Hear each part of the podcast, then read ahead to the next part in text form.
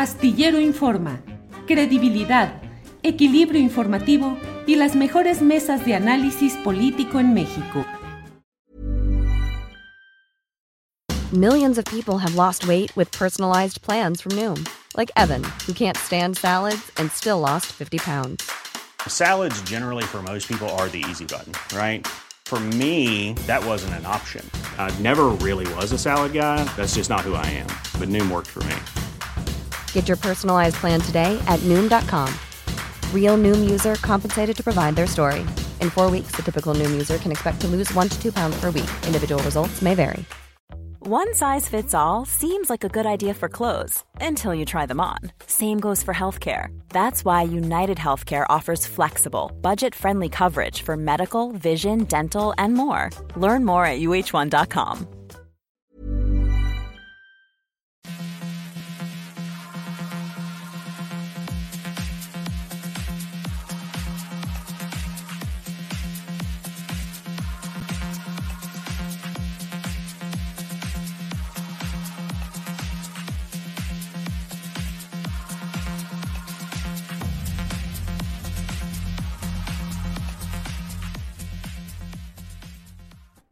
La una de la tarde, la una de la tarde en punto y ya estamos aquí en vivo en Astillero Informa en la emisión correspondiente a este martes 1 de noviembre de 2022.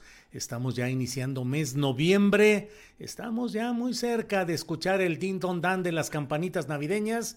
Ya está todo caminando hacia el fin de año, así es que es un gran gusto el poder compartir con ustedes la información más relevante del día, entrevistas, mesa de periodistas, de todo lo que tenemos aquí en esta emisión de Astillero Informa. Le iremos dando la información más relevante a lo largo de este programa, pero por lo pronto déjeme decirle que tenemos una entrevista para iniciar nuestro programa. Es una entrevista con Sabina Berman, escritora y columnista. Ella ha demandado al grupo Salinas en exigencia de la indemnización que le corresponde luego de haber sido despedida durante la pandemia en 2020. Sabina está con nosotros. Sabina, buenas tardes. Buenas tardes, Julio, ¿cómo estás? Bien, Sabina, qué gusto de verte. Sabina, pues ahora no solo andas, no solo redactas artículos, guiones, libretos, obras de teatro, sino también demandas laborales, no tú, sino el abogado. Pero ¿de qué se trata? ¿Qué es lo que está sucediendo, Sabina, por favor? Eh, pues te cuento, Julio. En, en marzo del año 2020, el gobierno de México ordenó a todas las empresas del país cerrar sus instalaciones. Tengo acá la redacción de, la orden del gobierno, dice, con la finalidad de mitigar la transmisión del virus y para disminuir la carga de la enfermedad y la muerte por COVID-19 en la población residente en el territorio nacional. Es decir, eh, el llamado del gobierno es que se cerraran todas las empresas no esenciales para que se aminorara eh, el contagio del virus que estaba matando gente. En aquella época no habían vacunas, todavía no había ni siquiera un procedimiento probado en los hospitales para salvar vidas. Bueno, en ese momento, para mí se cumplían 14 años de trabajar para TV Azteca, que es parte del grupo Salinas, donde hice primero un programa que se llamó Shalala con Cátedra de Artigues y después un programa que se llamó Berman otras historias. Bueno, yo lo que inmediatamente ofrecí a TV Azteca realizar el programa por Zoom y si había que comprar equipo, yo lo compraba. Estábamos en un esfuerzo nacional por eh, confinarnos. Y entonces me llevé la sorpresa de mi vida, Julio. Resulta que el dueño del grupo Salinas, Ricardo Salinas, decidió desafiar frontalmente al gobierno y desobedecer la orden y ordenó a sus trabajadores que siguiéramos asistiendo en plena pandemia a las sedes laborales, que eran espacios cerrados, sobrepoblados, este, antros para el contagio, sin importar si nos enfermábamos de COVID y sin importar si nos volvíamos agentes de la transmisión del virus en nuestros propios hogares y en el país en general. Bueno, yo me negué a participar en eso que me pareció una rebeldía homicida y que me pareció además eh, un, eh, pues una rendición a la religión del dinero. Íbamos a exponer nuestras vidas, las vidas de nuestros seres queridos, las vidas de los otros trabajadores y las vidas de nuestros cociudadanos en aras de qué? De que el señor Ricardo Salinas siguiera haciendo dinero y en esa época mucho dinero, porque como las otras empresas estaban cerrando, él se quedaba como monopolio en varias áreas. Bueno, ¿qué pasó? Me despidieron. Te despidieron. me despidieron. Me dijeron que o iba a hacer el programa en vivo en estos espacios o me despedían. Y que nosotros, los que aparecíamos en la televisión, en las pantallas, éramos los trabajadores más visibles del consorcio y teníamos que dar el ejemplo. No sé si te acuerdas que por esa época sacaron toda una campaña que decía, no nos pararán, se referían a eso. Y en esa misma época, para crear una, un ambiente de debate donde no lo había, en una campaña de infodemia, eh, la estrella de los noticiarios de TV Azteca salió a decir que el virus no mataba más que a gente mayor de 80 años, que todo esto era un complot de quién sabe quién para impedir a la economía y que había que desobedecer. Realmente todo era una campaña de propaganda para seguir trabajando. 150 mil trabajadores, este, Julio. Y bueno, los, entonces les dije, bueno, pues este, no creo que estén en su derecho, no creo que esto sea conforme a ley, pero pues yo sola no puedo contra todo esto. En fin, está bien, estoy despedida, pero ahora procede que me paguen mi indemnización. Yo consciente desde ese momento que estábamos hablando de miles de trabajadores que estaban en mi situación. Este, ya habíamos visto desaparecer algunos, ¿no? Que se les daba de baja y no sabíamos por qué ya no venían y podía ser que porque estaban o enfermos o se habían muerto. Eh, entonces yo dije, bueno, procedamos a mi indemnización conforme a ley, estrictamente conforme a ley. Bueno, pues me lo negaron. Entonces procedí a lo que ordena la ley, demandé a TV Azteca en la Junta de Conciliación y Arbitraje. ¿Y cuáles son los argumentos jurídicos? Entiendo plenamente lo de esta instrucción del gobierno federal, el incumplimiento, pero tus abogados, ¿qué te dijeron? ¿Qué es lo que plantean conforme a qué criterio jurídico? Bueno, pues que trabajé 14 años y tengo, por lo tanto, derechos a una, derecho a una indemnización, como cualquier trabajador en cualquier parte de este país. Esta es mi argumentación, es bien sencilla. Eh, la ley me ampara. Sin embargo, ellos... Te lo pregunto, Sabina, porque sé que hay más personas en condiciones similares a las tuyas y creo que dependiendo de la manera como se procese el resultado de tu demanda, pues puede haber otras personas que sigan eh, el mismo criterio jurídico, Sabina. Así es, nada más en el mismo mes en que me demandaron, el momento en donde el gobierno saca la orden y ellos desacatan, hay 14 mil y esto lo sé porque fue publicado en los periódicos principales de nuestro país. 14 mil trabajadores están en la misma situación que yo. Despedidos por negarse a cumplir la orden de ir a trabajar presencialmente. No, yo no lo pondría así, despedidos en medio de una pandemia sin indemnización. Es que no importa por qué te despida un empleador, Tú tienes derecho a tu indemnización. Imagínate que yo me hubiera peleado con Ricardo Salinas y me despide. Igual tengo derecho a una indemnización. Es que esto, si esto no es la izquierda, entonces ¿qué es? O sea, los, los dueños de los consorcios no son los amos de la vida y la muerte de los trabajadores. Entonces, bueno, yo voy limpiamente diciendo, miren, aquí está la muestra de 14 años de trabajo, más de 400 programas que están en YouTube, por cierto. Este, aquí están mis, mi contrato y este, bueno, procede una indemnización.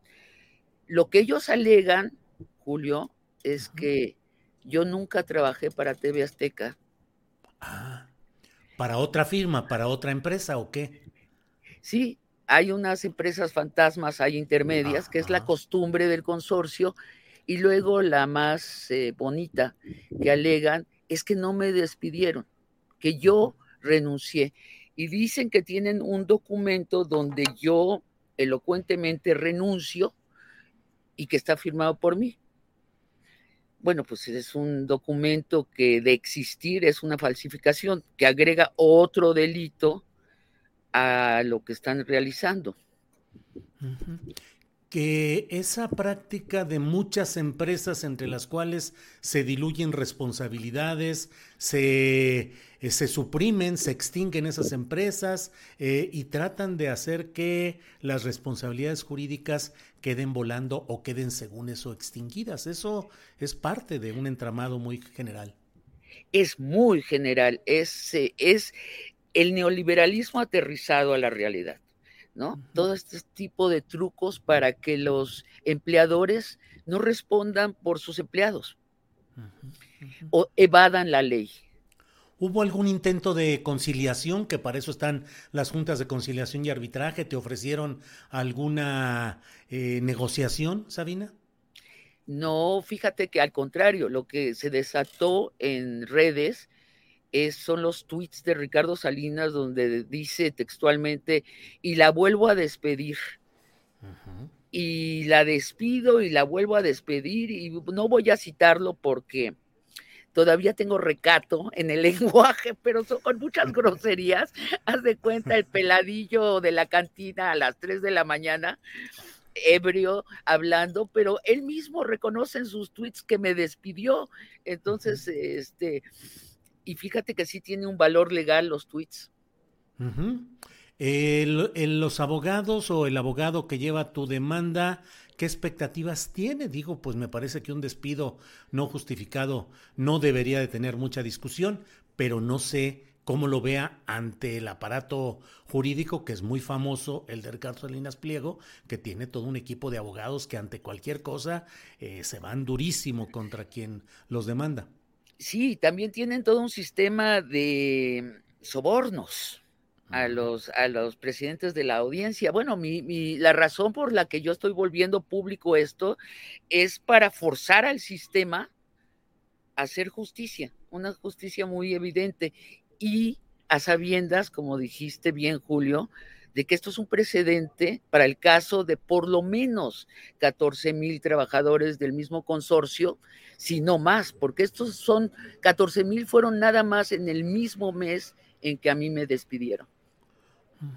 Sabina, ¿y cuándo debe procesarse, resolverse este asunto?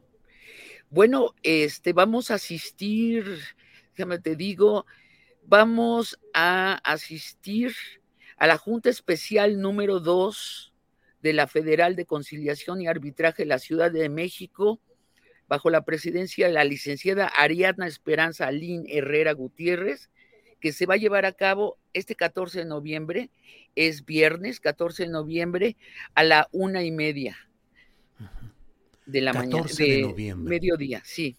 Sí, sí. ¿Estaba programado para esa fecha o se pospuso algunos días? No, no, no, estaba programado. Ya tuvimos una primera audiencia donde los abogados de, del Grupo Salinas presentan estas pruebas de que yo no trabajé allí y que al mismo tiempo yo renuncié allí. O sea, un poquito contradictorio, ¿no?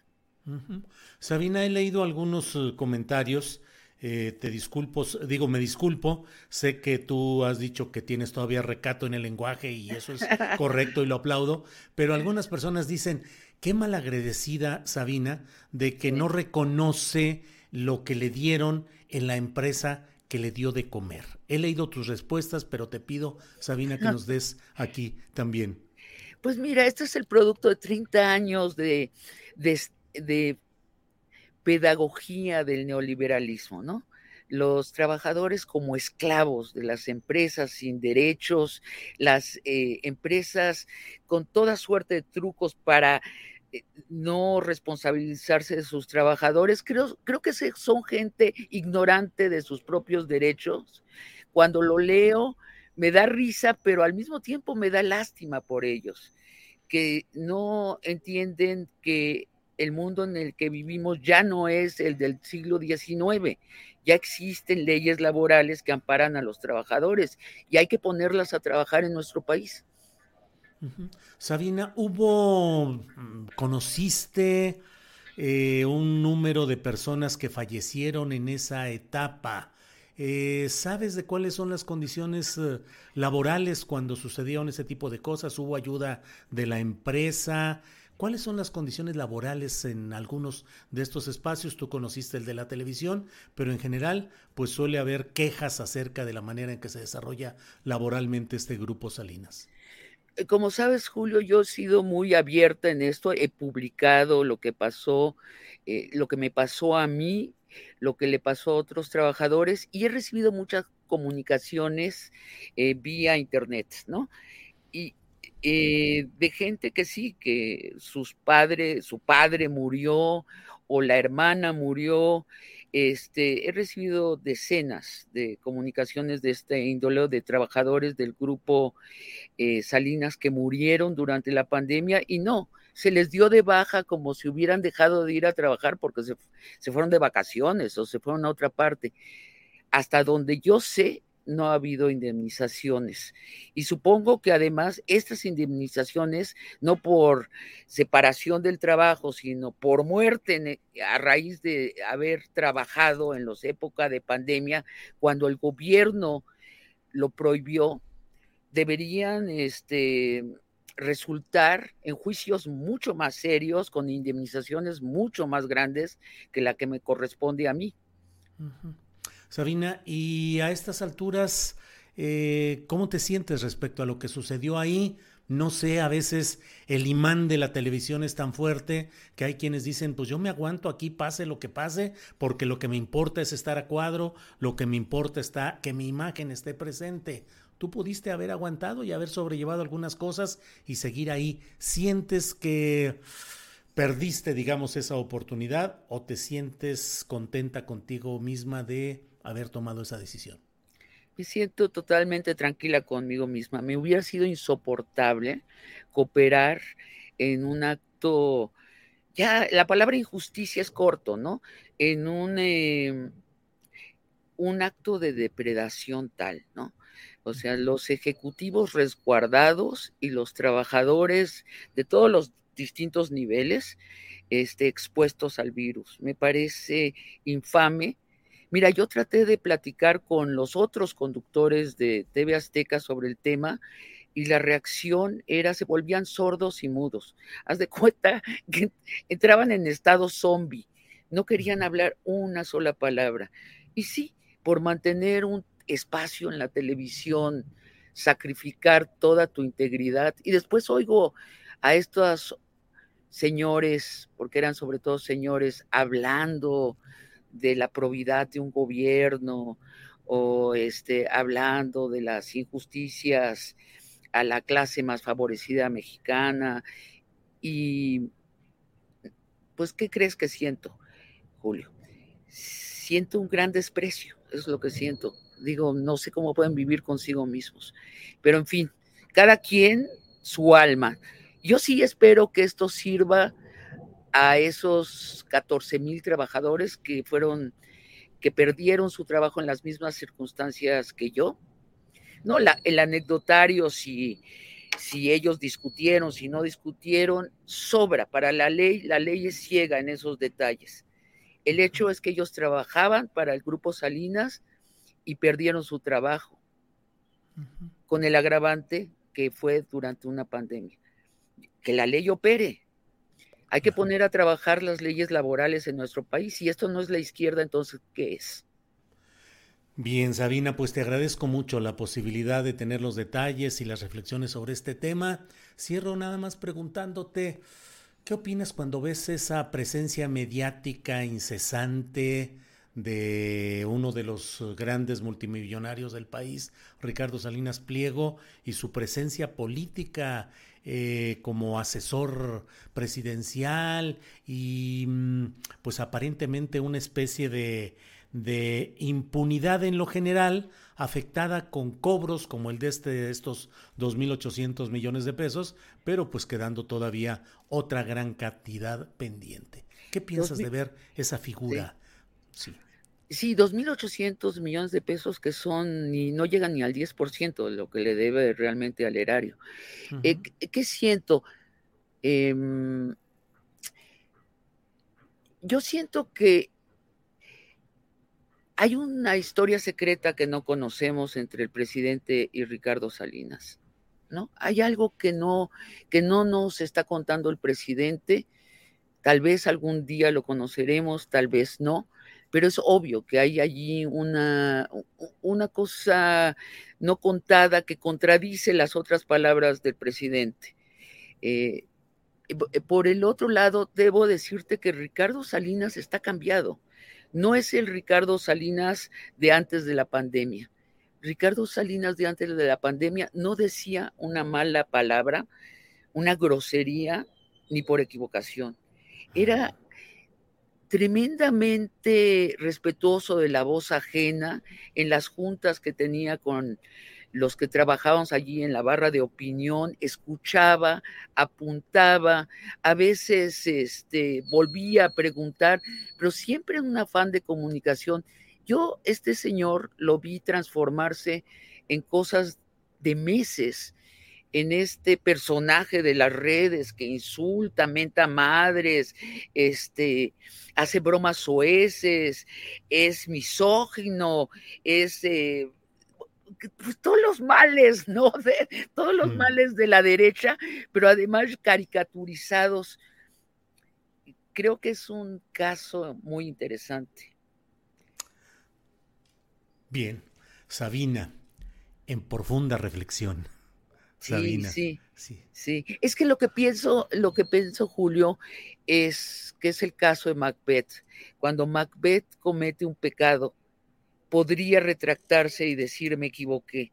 Pero hay personajes de poder que al cometer un pecado dobletean el pecado. Ahora hacen dos veces el pecado y tres veces y diez veces hasta que los desconocemos. Creo que es el caso de Ricardo Salinas.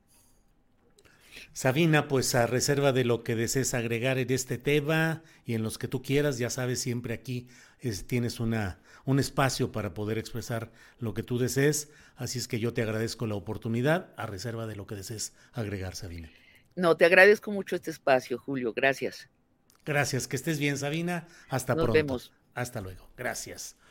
Bueno, pues ahí está la información respecto a esta demanda laboral que presenta Sabina Berman y que debe resolverse en este mes. Veremos qué es lo que sucede. 14 años de trabajo en Televisión Azteca y la demanda de que haya una liquidación por despido injustificado. Bueno, vamos avanzando en nuestro programa de este día. Agradezco a todos quienes eh, van eh, eh, colocando aquí sus comentarios.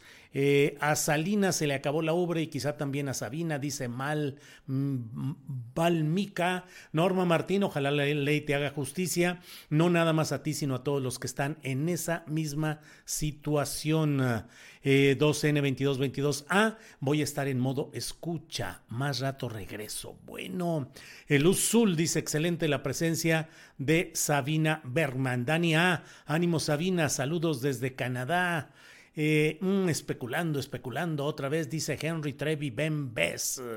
JP00. Saludos desde Dallas. Muchas gracias a todos quienes van colocando sus comentarios y quienes llegan al chat y a la transmisión de Astillero Informa. Oiga, ya estarán puestos 8 dólares por mes, es lo que plantea Elon Musk, que estaría por cobrar Twitter para que haya cuentas verificadas que tendrían como contraprestación el que hubiera una prioridad en la aparición de sus tweets y que hubiera menos anuncios para esas cuentas. 8 dólares al mes, es decir, al promedio del cambio actual, eh, alrededor de 160, 150 y tantos pesos al mes por la utilización de cuentas verificadas de Twitter en este proceso que está llevando a cabo Elon Musk y que busca ya bajo la propiedad de él el que pueda haber un combate a los bots, a los trolls, a las cuentas no identificadas y bueno, ya iremos viendo qué es lo que sucede en todo este proceso. Bueno, vamos avanzando con información de este día y déjenme compartir con ustedes el primer video de los varios que tenemos de lo que ha dicho el presidente de la República en su conferencia mañanera de prensa. Mire usted, el presidente ha comentado que en el periodo neoliberal el sistema de salud estaba peor que el sistema educativo. Dice que llegaremos a tener un sistema de salud de primera. Aquí está lo dicho por el presidente. Durante 36 años del periodo neoliberal, a los gobernantes no les importó el pueblo. Los gobernantes se dedicaban a facilitar el saqueo, el robo de bienes de la nación, el robo del presupuesto. Para eso era el gobierno. Era un comité al servicio de una minoría rapaz. Imagínense cómo quedó el país, saqueado. El que haya estos niveles de abasto en cinco o seis estados de los 32, porque estamos comenzando, es algo nunca visto. Durante todo el periodo neoliberal no se formaron médicos, no se formaron especialistas y tenemos un déficit de médicos. Imagínense el nivel de irresponsabilidad de estos gobernantes corruptos para que nuestro país no tenga los médicos que necesita y mucho menos los especialistas que necesita. Estaba peor el sistema de salud que el sistema educativo. Lo que hicieron con la salud fue una privatización y un abandono silencioso, infame. Estamos levantando todo el sistema de salud. Vamos a tener desde finales del año próximo uno de los mejores sistemas de salud pública del mundo. Bueno, pues esto es lo que dice el presidente de la República. Ya sabe que este tipo de declaraciones generan polémica inmediata de quienes eh, pues señalan las insuficiencias y carencias en el suministro de medicamentos, en la atención, en los aparatos de salud pública y bueno, pues ya veremos cómo se contempla y cómo se avanza en este tema. Eh, hubo algunos comentarios, incluso algunos por el propio tweet, acerca, por el propio Twitter, acerca de esta propuesta de su nuevo dueño para cobrar 8 dólares en lo general por esta versión de la palomita de verificado. Eh, ha dicho Elon Musk que este será un precio ajustado por país proporcional a la paridad del poder adquisitivo. ¿Qué van a tener quienes adquieran esta palomita, esta verificación? Eh, verán menos anuncios, podrán publicar videos y audio más largos y tendrán prioridad en las respuestas, las menciones y la función de búsqueda de la plataforma. Eh, ha dicho el propio Musk, y bueno, pues lo traduzco tal como, como debe ser, dice, el sistema actual de señores y campesinos de Twitter para ver quién tiene o no una marca de verificación azul es una mierda. Así lo dijo el nuevo dueño de este sistema y dijo que ahora habrá un sistema más moderno, mejorado y que van a ser toda una eh, fuerza, una, se van a aplicar a vencer el spam, estafa y todo lo que son esta agresividad, al menos en las redes sociales. Bueno, mire, es 1 de noviembre, es 1 de noviembre y ya sabe usted que nuestro México, una de las tradiciones relacionadas con el Día de Muertos que es mañana, es el de las calaveritas y miren, nos llegó una de Ale Trejo. Ale Trejo nos envía esta que dice, la muerte vino a llevarse a don Julio Astillero, que es que porque incomodaba con su análisis certero. No se fue con la finta y se dio tiempo para ver. Astillero informa, las tardes de una a tres, entrevistas y analistas con temas de mucho interés. Adriana Buentello, con gran profesionalismo, en cada programa al aire no pasa desapercibido. Si los bots inundan las redes, ella sabe argumentar. Y si Alvin entra a escena, no se deja abochornar. La parca echó un vistazo a los chats de Astillero. Leyó eh, cómo su audiencia hasta se dice familia. Le mandan muchos mensajes y aportación de dinero para que siga informando desde aquí al extranjero. Continúa la calaverita que nos ha enviado eh, Alejandra Trejo Vázquez. Leyó como su, bueno, eh, se sintió muy conmovida de ver tanta inclusión. Escuchar a Daniel Robles le causó mucha emoción. Los viernes cierra el programa con la mesa del más allá. Horacio Fernando y Ana Francis Moore haciendo reflexión política con algo de buen humor. Y además don Julio prepara la llamada videocharla astillada en una cita nocturna después de escribir su columna para el diario La Jornada. Convencida la muerte le dijo al ver nuestra realidad, una tregua haré contigo, te daré oportunidad de que sigas ejerciendo periodismo con credibilidad, porque para la elección del 24 se necesitará claridad. Gracias a Alejandra Trejo Vázquez por esta calaverita que mucho nos eh, gusta y mucho nos eh, agradecemos el que haya esta posibilidad de compartir estos versos, estas calaveritas que siempre son muy agradables y agradecemos. Gracias Alejandra Trejo. Bueno, vamos con otro de los videos informativos y vamos ahora a conocer lo que ha dicho el presidente de la República respecto al grupo interdisciplinario de expertos independientes, el GIEI. Aquí está. Son este, elementos sólidos y hay pruebas suficientes. Hay más de una prueba en cada caso. Es otro tipo de cosas. En el fondo es el deseo ferviente del conservadurismo de que no cumplamos con el compromiso que tenemos con los padres de Ayotzinapa. Hay que ver lo que ellos este, piensan.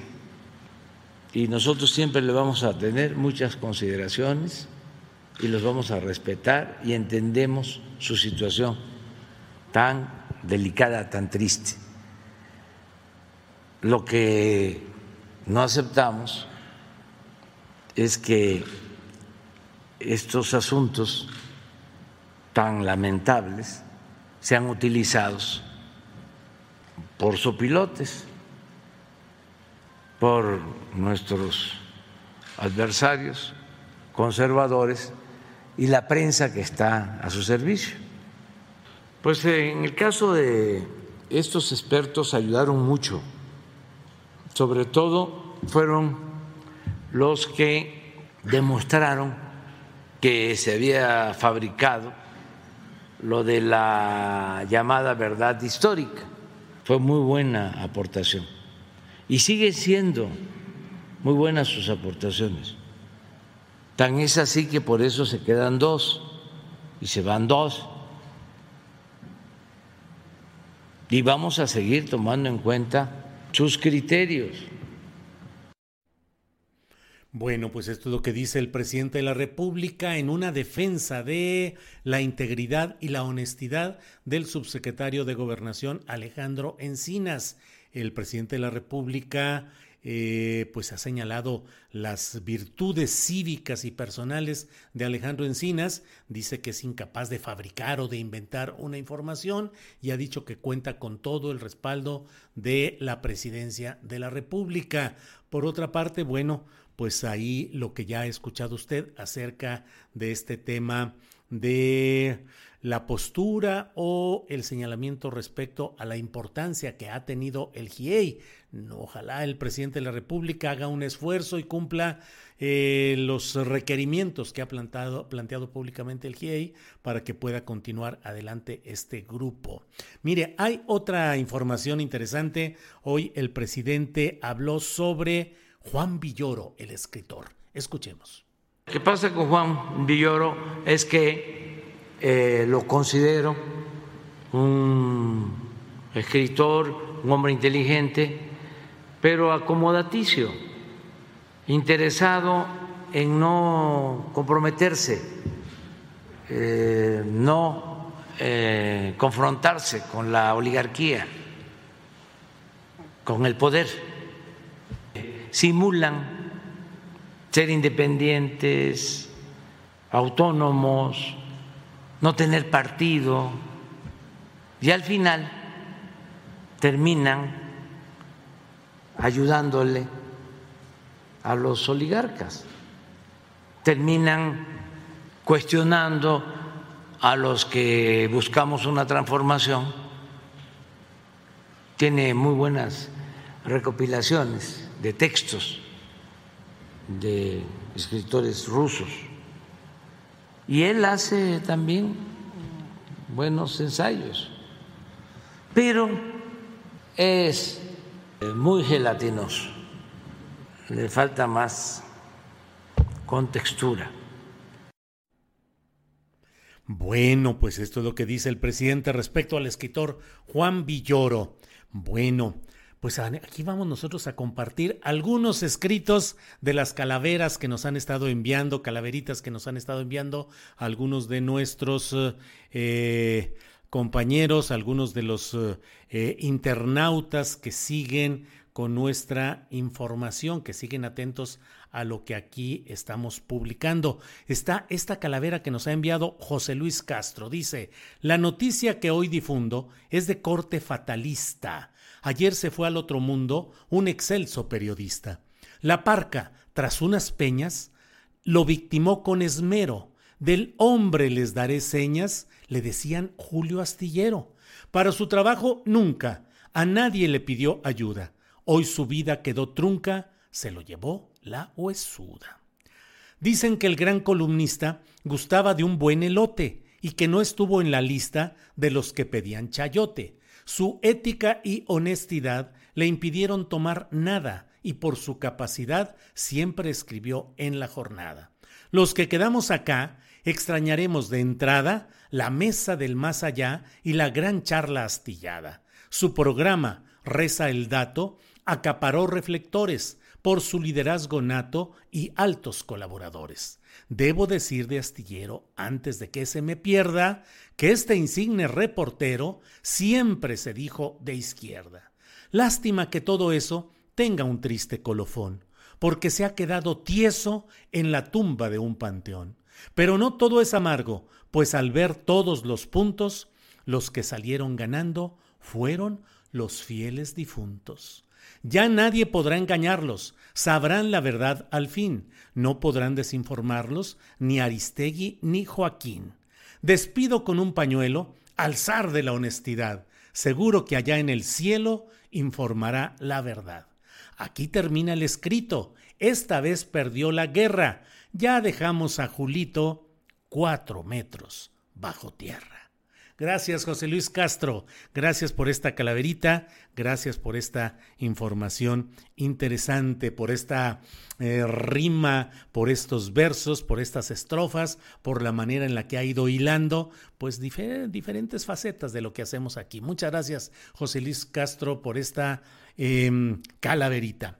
Bueno, vamos a seguir adelante y mire, antes de ir, porque hoy es martes, martes 1 de noviembre y hoy nos toca platicar con nuestra compañera Carolina Rocha, pero antes de ir con ella, déjeme ver ahorita mismo qué es lo que podemos eh, tener en cuanto a un último tuit relacionado con lo que dijo el presidente de la República en relación con un tuit de Sergio Sarmiento, columnista y conductor de programas electrónicos. Adelante es que es eh, extremo de que Sarmiento, pero no solo él, otros, sostengan que si voy a Badiraguato es porque tengo un acuerdo con el cártel de Sinaloa.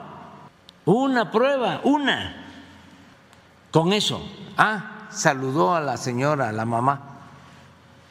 Una de mis visitas llegó la señora y la saludé. Y lo volvería a hacer porque respeto a la gente mayor.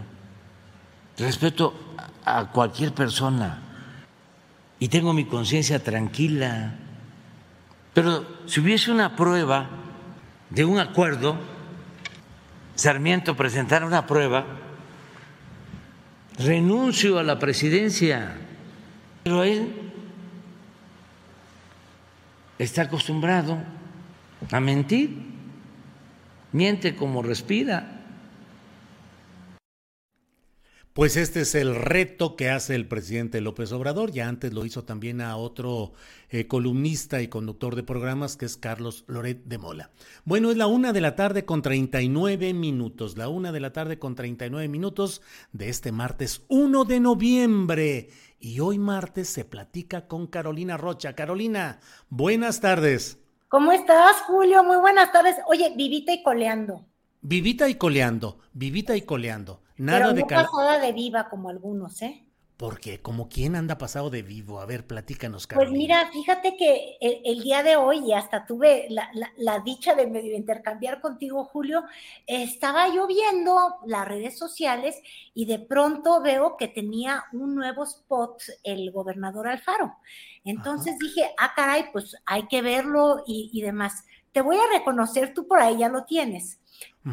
Que, que sí tiene este je ne sais pas quoi, que de pronto nos gusta a, a la gente o a los votantes porque lucen irreverentes, porque cambian el discurso y en vez de hablar como políticos barrocos al estilo Peña Nieto o, o- o- o políticos más a la antigua como el propio presidente de la República, que si te fijas, pues de a groserías no nos va a tratar, aunque es muy dicharachero, eh, no llega a estas irreverencias y nos sorprende con que ya tiene su propio nombre. sí, es el sí, pelón sí. pelo rico. Bueno, no, es el pelón que se la rifó. Sí, pinche pelón se la rifó. Mira, vamos a poner el video que efectivamente hoy nos diste toda esa información y nos hiciste reparar en este asunto. No vamos a poder poner el sonido porque por derechos de autor YouTube nos desmonetiza si usamos el fondo musical que tiene. Pero yo ya lo escuché y voy a tratar de leer los subtítulos más o menos con el tono que le dieron los actores de este. de Haz este- bien la voz, Julio, porque Ahí si voy, no, ya. voy a sentir que me dolió el alma, ¿eh? Vamos adelante. ves que tiene la voz gruesa. Vamos. Sí, así. A ver. Hay que decir las cosas como son.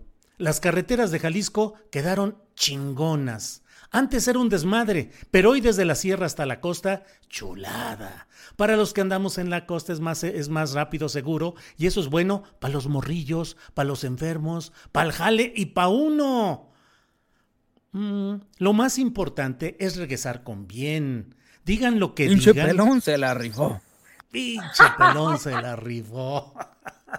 Y ¿Cómo ves? pelón Es el que no figura, es evidentemente Enrique Alfaro.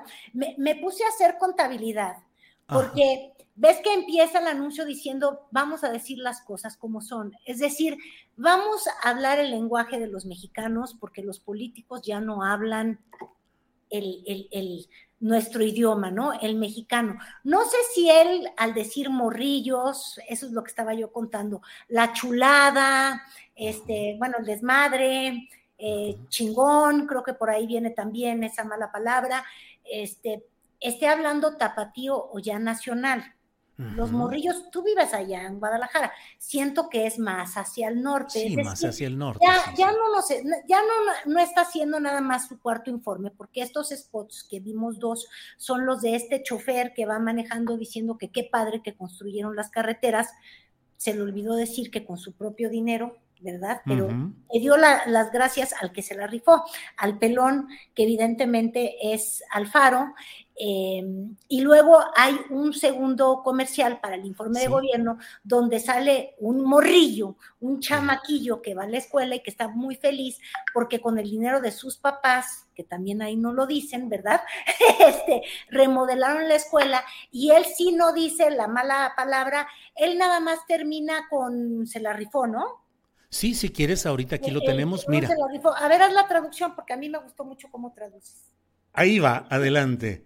Mi primo se creía bien mucho. Me presumía que su colegio era muy acá, pero él no sabía que ahora mi escuela está bien chida. Tenemos una cancha bien pro y salones perrones, con internet y computadoras rapidísimas. Además, nos dan útiles y mochilas gratis. Mi jefa dice que todo es porque el Alfaro se la está rifando y pues chido, pelón. Ahí está, ¿ves? El pelón. Entonces, fíjate, es interesante porque es una campaña teatral. ¿Por qué estamos deteniéndonos en ella? Porque en el fondo yo creo que es el primero que sí vemos, Julio, como un spot donde ya empiezan a delinear quién sería el, candidato. Evidentemente sabemos de corcholatas que ya están en campaña, que tienen pues sus estrategias, sus canciones, lo vimos con Monreal, hemos visto con Claudia. Claudia hoy en la mañana nos dijo las cinco cosas que, que no sabíamos de ella, que sí ganó un premio de científica, de Marcelo Ebrard, pero un spot así tan bonito no habíamos visto.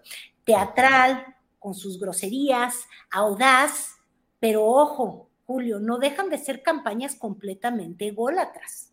¿Por qué? Porque está centrado no en la obra de gobierno o no en lo que podría hacer Alfaro por el país o para cambiar la realidad o le hable a la realidad de los mexicanos. No, no, no.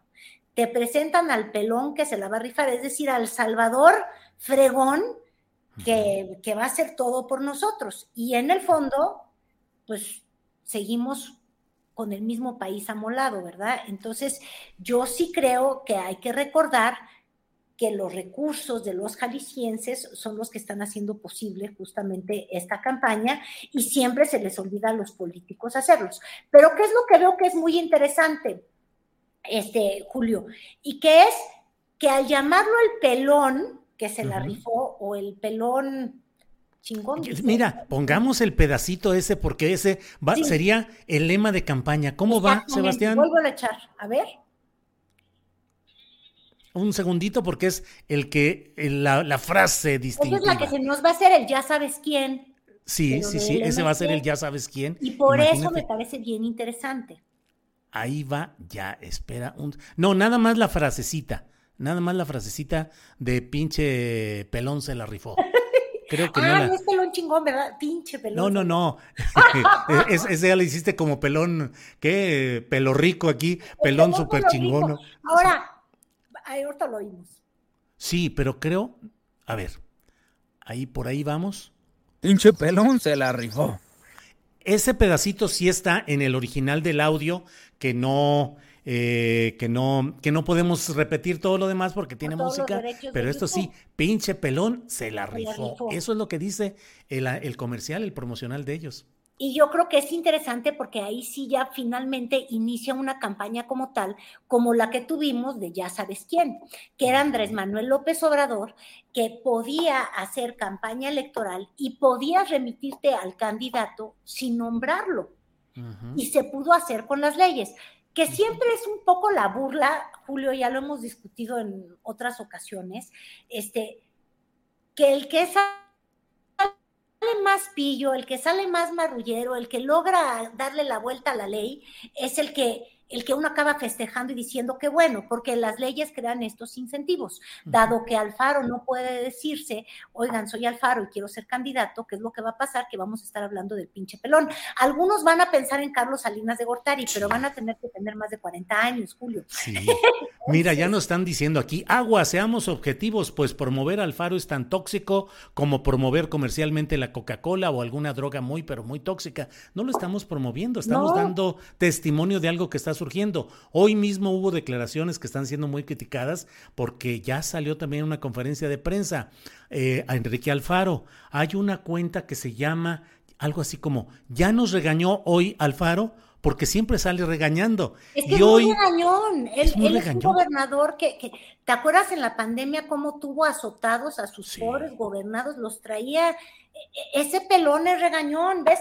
El pelón va a servir para muchas cosas que podamos decir, pero te interrumpí. ¿Y No, qué no, no. regañó? ¿Qué dijo? le decían al Führer, al Führer o al Führer, de que de la manera como se comportaba. Entonces, hoy dijo que él no entiende cómo es posible que haya tantos medios que se esmeran en decir cosas distintas a lo que es la realidad y decir que hay miedo, que hay incertidumbre, que hay violencia en Jalisco, que los números son todo lo contrario y que hay dueños de medios, habló del, del informador Álvarez del Castillo y sacó imágenes de mural del grupo Reforma diciendo que los directivos buscan chantajear porque no les dan dinero público para convenios de publicidad. Y dijo pues que pues que en Jalisco las cosas están como a la mitad, no en un grado tan superlativo de problemas. Y ya sabrás que todo mundo empezó a pitorrearse y a decirle pues cuál hombre si las cosas están difíciles y muy difíciles en Jalisco. Pues nada más hay que ver la violencia que se desató.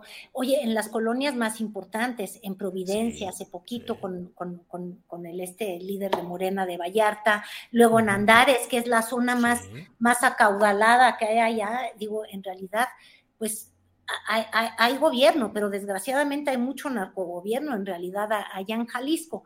Pero además, fíjate que, que- que interesante, él se sorprende de que le digan al Führer, pero este, habría que recordar la escena, ¿te acuerdas cuando se le acercaron los, los de la universidad a reclamarle el uso de los recursos y que amenazó ahí a... a- a- ¿era, directiva o era maestra de, de- de- del plantel, Julio? Tú has de Era, una, era un directivo varón. y Era un una directivo maestra. varón y una maestra, ¿no? Así es, así es. Y, y le empezó a decir, cuida lo que dices, cuida lo que Sí, dices, ¿eh? Porque sí, entonces, eh, eh, él tiene un estilo muy amenazante y yo creo, por eso te digo, no es que le queramos hacer este, una promoción, pero es interesante cómo ahora sí se colocan los, los tiempos. Muchas personas pensaban que Alfaro había echado el paso en reversa y había dicho, no, no, no, ya, ya no me siento candidateable, eh, estaba muy confrontado con el presidente de la República, este carácter tan confrontativo que, que- que no le ha ganado muchas adhesiones y mucha popularidad, entonces parecía que estaba fuera. En realidad yo creo que él estaba expectante y a la espera, porque lo que estaba haciendo era ver cómo se inflaba como globo de Cantoya Samuel García y luego cómo se desinflaba. Sí, sí, que- solito, sí, que no había ni que meterle un alfiler, que él solito, con su crisis de agua y con sus crisis Así y con es. la necesidad de gobernar, pues se quitó rápidamente la hora de que él podía ser el, el- el candidato del movimiento ciudadano.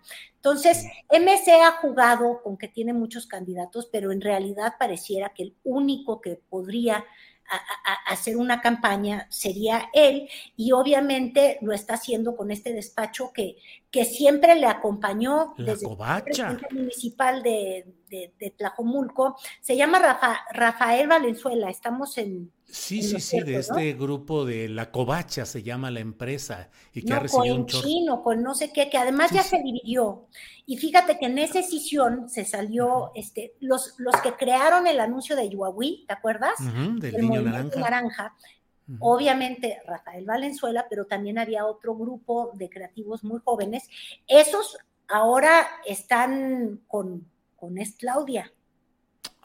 Las cosas tan simpáticas, cómo se van también acomodando los estrategas y los publicistas electorales.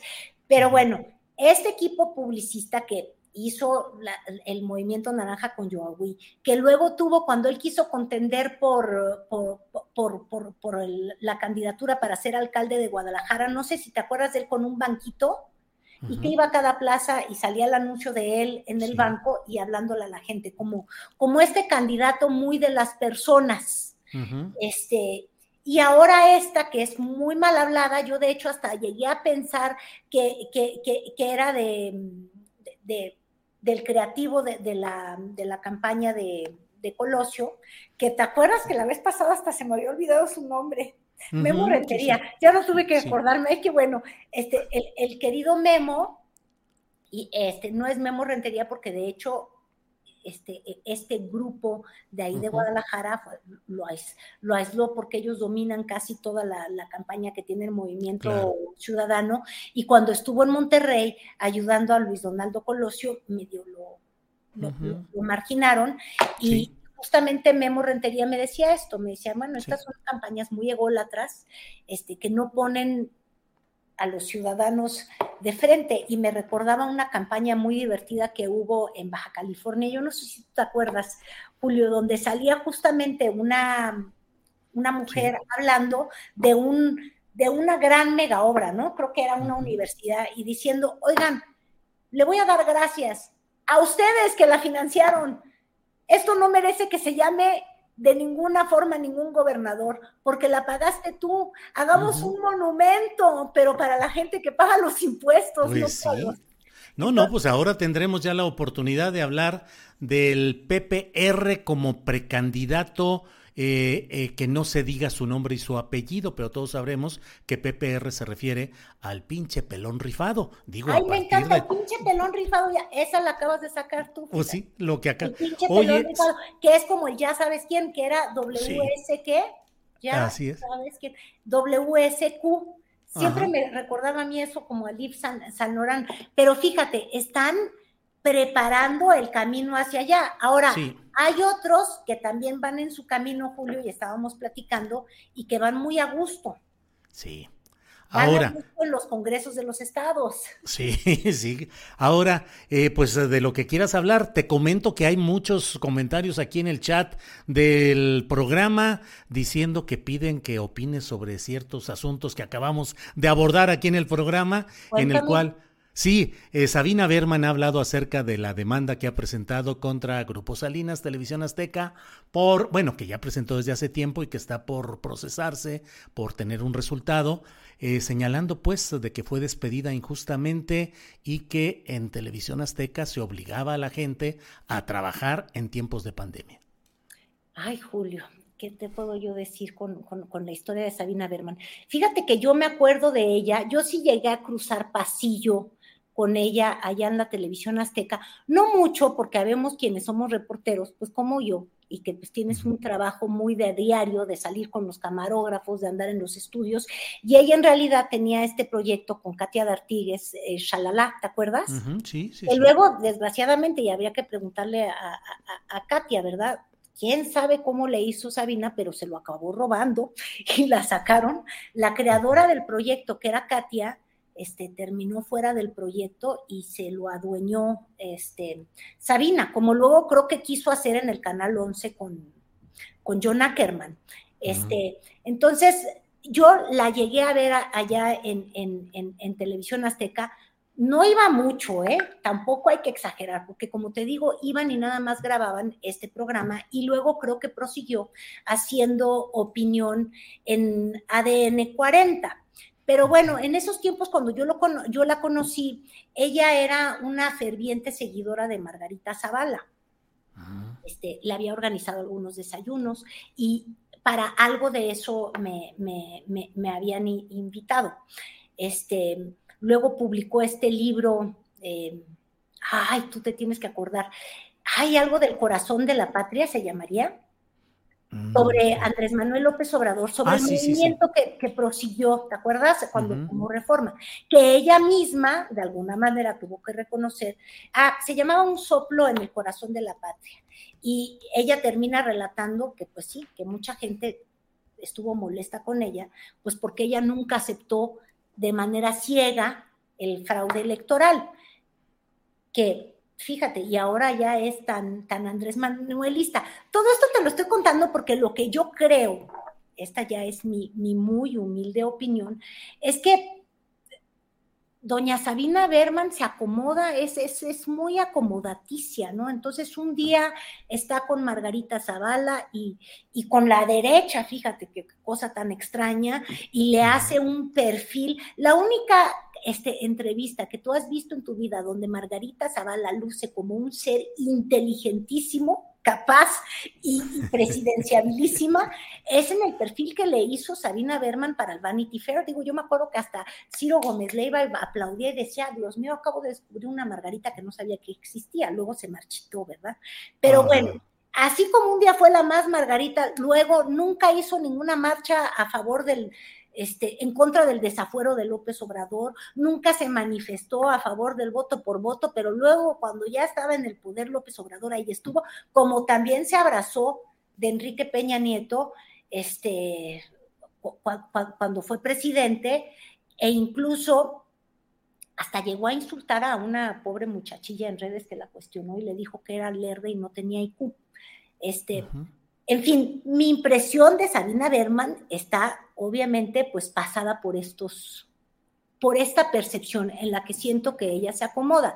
Y creo que ahora está acomodada en que este, odia con odio jarocho al, grupo Salinas y está denunciando a, a Ricardo Salinas. Yo lo único que sí puedo comentar es, a ver Julio, yo soy periodista. Cuando llega la pandemia, como periodista que soy, ella dice que es periodista, lo único que a mí se me podía ocurrir era salir a la calle a relatar lo que estaba sucediendo, porque nunca había sido más necesario el periodismo y nunca había sido más necesaria la información y nunca había necesitado más, hasta voy a utilizar este término, compañía a los mexicanos que de quienes hacemos las noticias, que teníamos que salir a contar que ellos estaban trabajando. Este, yo hice relato tras relato, tras relato, tras relato, y nunca me cuestioné estar en la calle porque comprendí que esa era mi función. Me imagino que es como cuando hay los periodistas de guerra, ¿no? Claro que se ponen en riesgo, Julio, pero yo sí creo que la información es una necesidad de primer orden y de primer rango. Entonces, creo que para quienes estaban haciendo noticias, como es el caso de ADN o de Azteca Noticias, pues tenías que ir a cumplir con tu trabajo y hacerlo a diario. Yo por vocación, pero también porque te acordarás, pero recién después de la pandemia, este, habían actividades que fueron llamadas, ¿cómo le llamaban? De primera... esenciales. esenciales.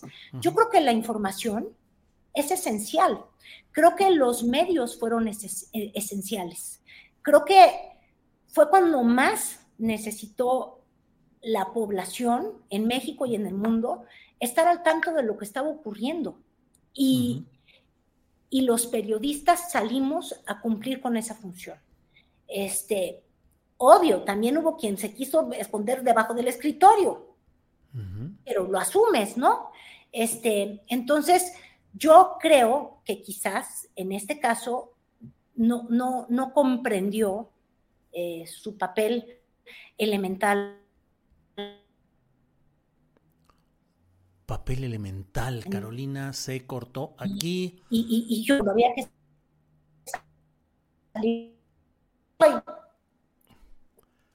Carolina, Carolina. Ay, ay, ay.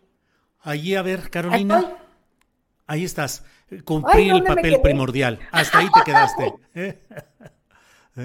el cumplir el pues, papel primordial. Yo mm, creo, creo obviamente por ende que no, no, yo, yo no, no empato mi, mi, forma de pensar con, con el de Sabina Berman en ese campo. ¿Por qué? Porque yo sí creo que los periodistas teníamos que salir a hacer nuestro trabajo. Y, y lo hicimos, ¿eh? La, la, la gran mayoría.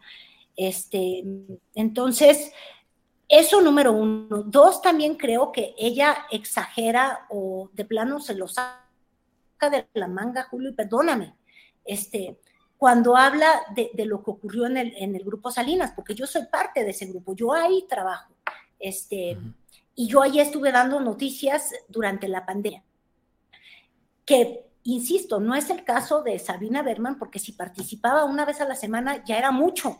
Es decir, no es alguien ni que te puede contar de en qué estaban los camarógrafos, en qué estábamos los reporteros, eh, en qué estaban las producciones. Este, lo de ella era un me siento, me grabas y me paro me voy. Entonces, yo sí quiero este, insistir. Eh, compañeros y compañeras, te puedo dar un caso conciso de alguien que estaba en la pantalla, Cristian Lara, que tiene el noticiero de media tarde, eh, eh, que estaba embarazada. Ella era una población de riesgo y ¿qué es lo que ocurrió? Se resguardó los nueve meses de su embarazo en, en su casa ¿Perdió sus ingresos y su salario? No.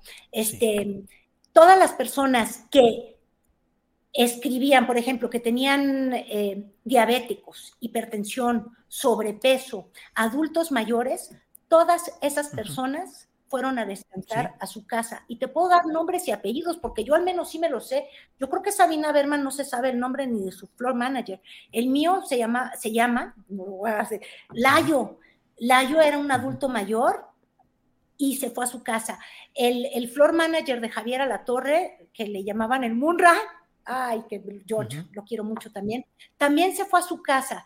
Es decir, yo creo que, hay mucho rencor por parte de, de, Sabina Herman, o no sé si lo que quiera es mucho dinero. La verdad es que no sé bien cuál es la tirada, pero la realidad que ella quiere relatar no es la que ocurrió en los estudios de noticias de Azteca y yo soy una persona a esos estudios de manera constante. Carolina, pues gracias por esta por abordar este tema que aquí en el chat estaban pidiendo que lo abordaras. Ya vamos corriendo con la mesa, que ya están todos listos ahí esperando, pero como siempre, muy agradecidos y espero que nos veamos el próximo martes, Carolina. Yo te agradezco, muchísimas gracias, Julio. Oye, y ya luego me dices cómo me fue en el chat. Luego la gente se pone furiosa porque uno no puede ni siquiera, no, no, no puedes defender a nadie sin que digan que eres un este, sometido chayotero. En fin, yo soy un reportero y toda la pandemia hice mi trabajo y, no se me hubiera ocurrido de otra forma. ¿Y cómo me dijiste que se llama el, pelón que se la rifó? PPR, pinche pelón, ah, eh, qué rifado, pinche pelón rifado. Carolina, gracias y seguimos en contacto. Hasta luego, gracias. Bien, son las dos de la tarde con cinco minutos. Disculpas a los compañeros de la mesa de periodistas que ya están puestos aquí. Saludos a mis compañeros. Arnoldo Cuellar, buenas tardes. Hola, ¿qué tal? Buenas tardes, Julio. De Mauricio, Arturo. Bienvenido. Arturo Rodríguez, buenas tardes. Buenas tardes, Julio, Arnoldo Temoris, qué gusto. Y, pinche pelón rifado, y dije, ay, Dijiste, ya empiezan aquí los. No, no, no. Es por el gobernador de Jalisco, Alfaro, que ha puesto unos promocionales y en uno de ellos el cuate dice: pinche pelón se la rifó. O sea, ahora va a ser el pinche pelón rifado, Enrique Alfaro. Temoris Greco, buenas tardes. Hola, hola, pues no sabía eso de, Alfaro. Yo estaba ahorita en la Ricardo Salinas plieguización de tu programa pero, este, pero bueno, este, a, mí, a mí me parece que entre la postura que tiene Sabina Berman y la que tiene nuestra querida Carolina Rocha, pues siempre hay que recordar que el primer gran saboteador mediático de la estrategia eh, nacional contra la pandemia fue Ricardo Salinas Pliego a través de uno de sus instrumentos más dóciles, que es eh, Javier Alatorre.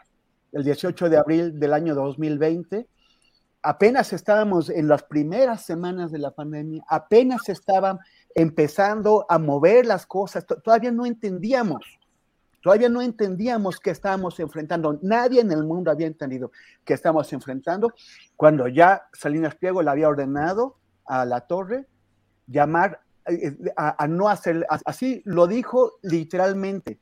Mire, se lo decimos, dice, se lo decimos con todas sus palabras, ya no le haga caso a Hugo López Gatel. Sus cifras y conferencias ya se volvieron irrelevantes.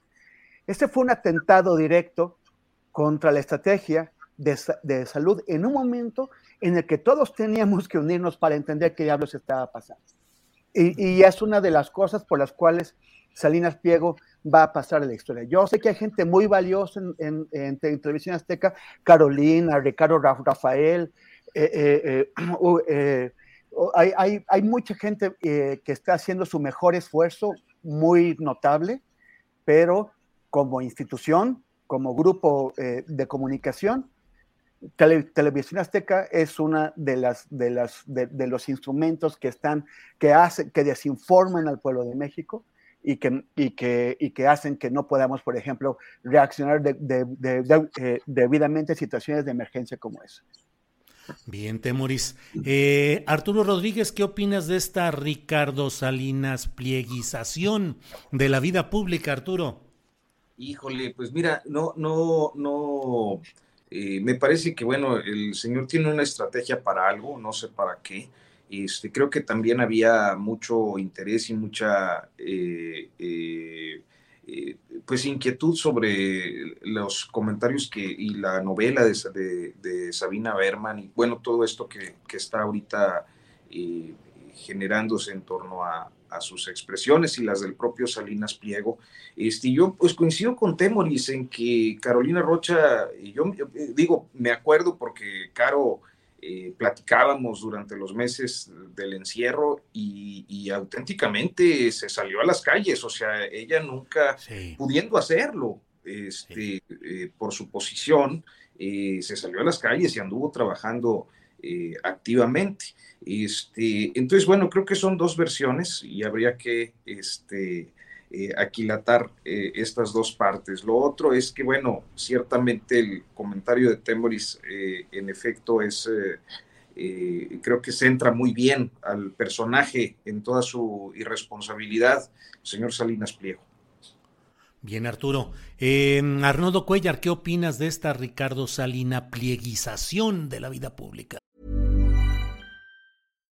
One size fits all seems like a good idea for clothes until you try them on. Same goes for healthcare. That's why United Healthcare offers flexible, budget friendly coverage for medical, vision, dental, and more. Learn more at uh1.com.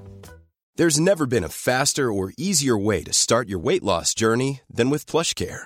PlushCare accepts most insurance plans and gives you online access to board-certified physicians who can prescribe FDA-approved weight loss medications like Wigovi and Zepbound for those who qualify. Take charge of your health and speak with a board-certified physician about a weight loss plan that's right for you. Get started today at plushcare.com slash weight loss. That's plushcare.com slash weight loss. plushcare.com slash weight loss.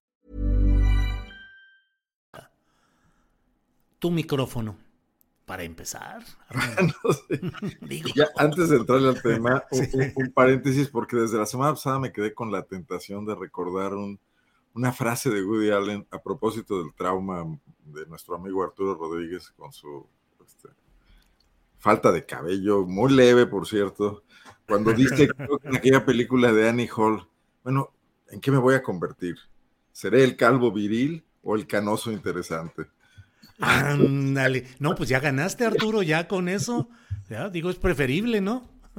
Eso, ese puño sí se son buenas opciones, ¿no? Así es. Mira, en el caso de, bueno, yo no coincido con algo que dijo Sabina, de que hubo una transformación de un eh, doctor Jekyll a un Mr. Hyde en Salinas Pliego en estos días. Yo creo que Salinas Pliego siempre ha sido una calamidad.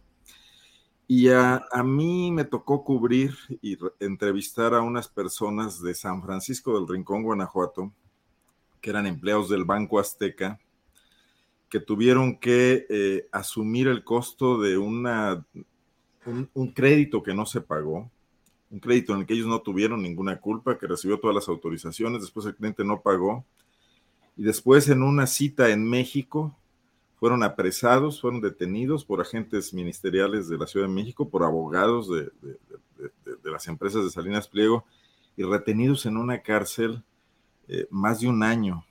Un abogado defensor guanajuatense eh, se la rifó realmente con ellos hasta que logró excarcelarlos con una serie de fabricación de acusaciones donde querían eh, bueno, sancionarlos, castigarlos a ellos, hacerlos responsables por esa deuda y parece ser que era una política general de, las, de, la empresa de Salinas Priego, que yo creo que viene también desde Electra, los dejaban en total indefensión y presos en una ciudad que no conocían y lejos de sus familiares.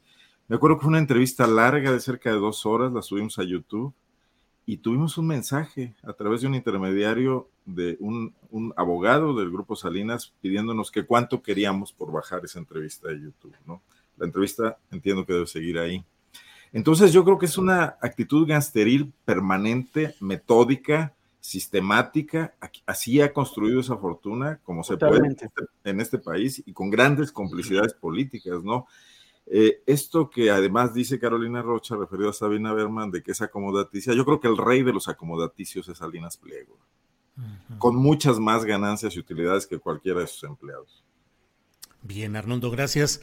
Eh, Temuris Greco, ¿qué opinas de todo esto que está ahorita la batalla referida a eh, la postura del grupo interdisciplinario de expertos independientes que ofrecieron ayer una conferencia de prensa con muchos detalles, con muchos matices, con mucha información relevante y bueno, respecto a los WhatsApp, respecto a las capturas de pantalla de esas comunicaciones por WhatsApp, eh, una...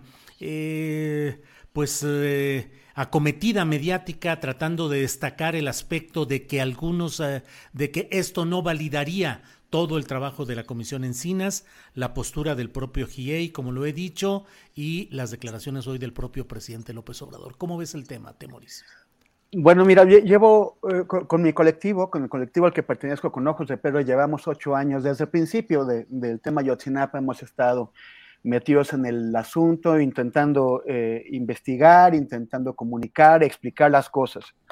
Y es un tema eh, que, que, que, que, siempre ha sido muy complejo y que cada vez se hace más complejo y, en, este, en estos momentos hubiéramos esperado tener más claridad y parece que en, al contrario de eso, desde agosto se ha hecho todavía más difícil y más complejo.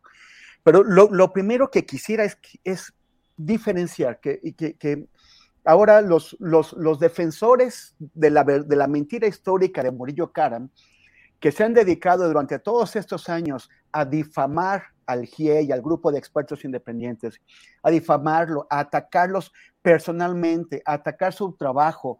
En particular, de una manera muy misógina, se fueron contra la colombiana Ángela Buitrago y la guatemalteca Claudia Paz y Paz, acusándolas de, todo tipo de porquerías. Todos esos ahora resulta que sí valoran y que, y que sí reconocen el profesionalismo del GIE. Y hay que, hay que decir, el, el GEI por encima de estos eh, acomodaticios y oportunistas, el GEI ha sido sobre todo riguroso y muy profesional. Entonces, de, de, esta forma, con ese rigor y ese profesionalismo, desmontó la mentira histórica de Murillo Karam ya desde 2015 y ahora está siendo muy cuidadoso en sus críticas. Y, hay que, y es lo que no están haciendo esos, estos tipos de la mentira histórica. Porque, ¿qué, ¿qué, es lo que está criticando el GIE?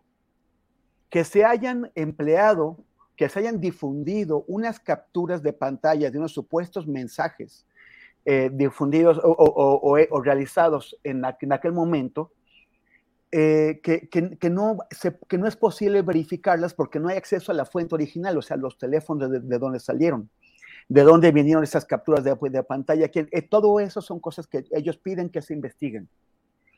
Pero esto no está demoliendo las nuevas investigaciones. O sea, los defensores de la mentira histórica intentan equiparar la demolición de la mentira histórica con la crítica a una parte de una de las investigaciones que se están haciendo. Y hay que recordar, hay tres investigaciones que, que tratan de, de, más, más o menos de contribuir a una narrativa general, pero hay tres investigaciones que se hacen. Una es la del GIEI, otra es la de la Comisión de la Verdad, la COBAJ, que es la de Alejandro Encinas, que ya es una comisión ejecutiva, es una comisión del Poder Ejecutivo. Y otra es la, la, la investigación que hace o que ha hecho hasta ahora la Fiscalía Especial del, del caso Yotzinapa. La única que tiene valor judicial, la única que puede servir para llevar a los responsables ante el juez y que estos sean condenados, es la, es la investigación que hace la Fiscalía Especial, no la de la COBAJ. Lo que criticó el GIEI ni siquiera fue la totalidad del informe de la COBAJ. Eh, de, de, la, de la página 1 a la 36, ese informe, y es lo que dijeron ayer el GIEI, yo estuve ahí en, en, su, en, su, en su conferencia de prensa, de la página 1 a la 36 están bien, son aportaciones, aportaciones bien sustentadas, bien fundadas en evidencias. Lo que sigue a partir de la página 37, que son los eh, las capturas de pantalla es lo que el GIEI está criticando porque no es suficientemente sólido. Pero si una parte del informe, un fragmento del informe de la cobaje está mal, esto no significa que todo el informe de la cobaje esté mal. Y sobre todo, aun, cuando todo el informe de la cobaje estuviera mal, lo que realmente debe importarnos, porque es lo que tiene consecuencias en la vida real, en, en la búsqueda de la justicia, es lo que haga la Fiscalía Especial, es la investigación de la Fiscalía Especial. ¿Cuál es el, problema? Que es que, lo que hace esta Fiscalía Especial ha sido cuestionado incluso desde, desde la presidencia de la República.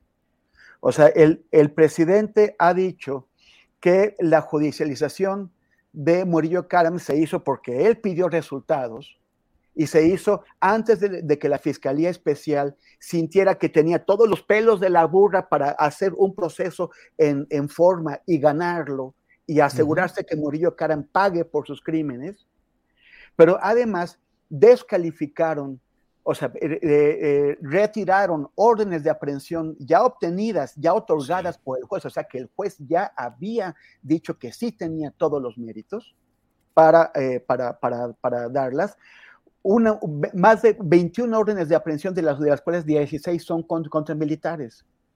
Y, dijo el presidente que se había pedido eh, el retiro de esas órdenes de aprehensión porque no aparecían en el informe de la COBAJ. Pero el informe de la COBAJ, repito, no es el que tiene valor judicial. El que tiene es el de la Fiscalía Especial. Y es lo que tenemos que tener todos muy claros. Ese eh, la, investigación de la Fiscalía Especial es la que más nos debe importar. Si hay un cuestionamiento, es el informe de la COBAG, de la COBAG ahí se queda. Gracias, Temoris. Arturo Rodríguez, eh, sale, renuncia o destituyen al fiscal especial para el caso Ayotzinapa, Omar Gómez Trejo. La, el GIEI se queda la mitad nada más de sus integrantes, se quedan dos y se van dos, en un tono pues eh, de señalamientos eh, duros con mensajes eh, precisos de los errores que se están cometiendo. se revocan estas órdenes de aprehensión, sobre todo relacionadas con militares de las cuales ha hablado Temoris. ¿Qué perspectiva crees que puede tener la investigación sobre el caso Ayotzinapa? ¿Tendremos la capacidad para ir adelante y encontrar verdad y justicia o esto pareciera entramparse en los siempre intrincados vericuetos de la política mexicana y sus intereses en lo civil y en lo militar, Arturo. Pues eh, Julio, yo creo que esto último, evidentemente el caso Ayotzinapa es pletórico de complejidades, ya Temoris pues nos explicaba lo que tiene que ver con la institucionalidad y los procesos investigativos que están en marcha eh, en, estas eh, vertientes, la, la, que tiene que ver con un valor judicial eh, de la Fiscalía, la, eh, digamos, gubernamental, del Ejecutivo, que tiene que ver con esta comisión que preside Encinas. Y creo que hoy nos centramos en esta parte eh, que viene a, pues evidenciar también las diferentes eh, posiciones eh, que no logran conciliarse respecto al caso en, esta ocasión con el, grupo interdisciplinario de expertos independientes, el GIEI, que ha tenido un trayecto muy atropellado ¿no? a lo largo de su, de su estancia en México. Fue muy golpeado. Eh, su trabajo importante, sin lugar a dudas, durante el gobierno de Peña, básicamente los echó de, del país y mantienen una, una participación de coadyuvancia y finalmente eh, se da esta fractura que creo que se inscribe pues en las posiciones que se están asumiendo en torno al asunto, con estos antecedentes que ya planteabas tú de, la renuncia del fiscal especial. Eh, mi perspectiva eh, no es nueva, pero respondo a lo que, a lo que estás planteando y trato de ser muy cuidadoso porque se hieren muchas susceptibilidades cuando, cuando uno emite una opinión eh, sobre un tema tan sensible, tan delicado, doloroso, tremendo como es el caso de los, de los estudiantes de Ayotzinapa.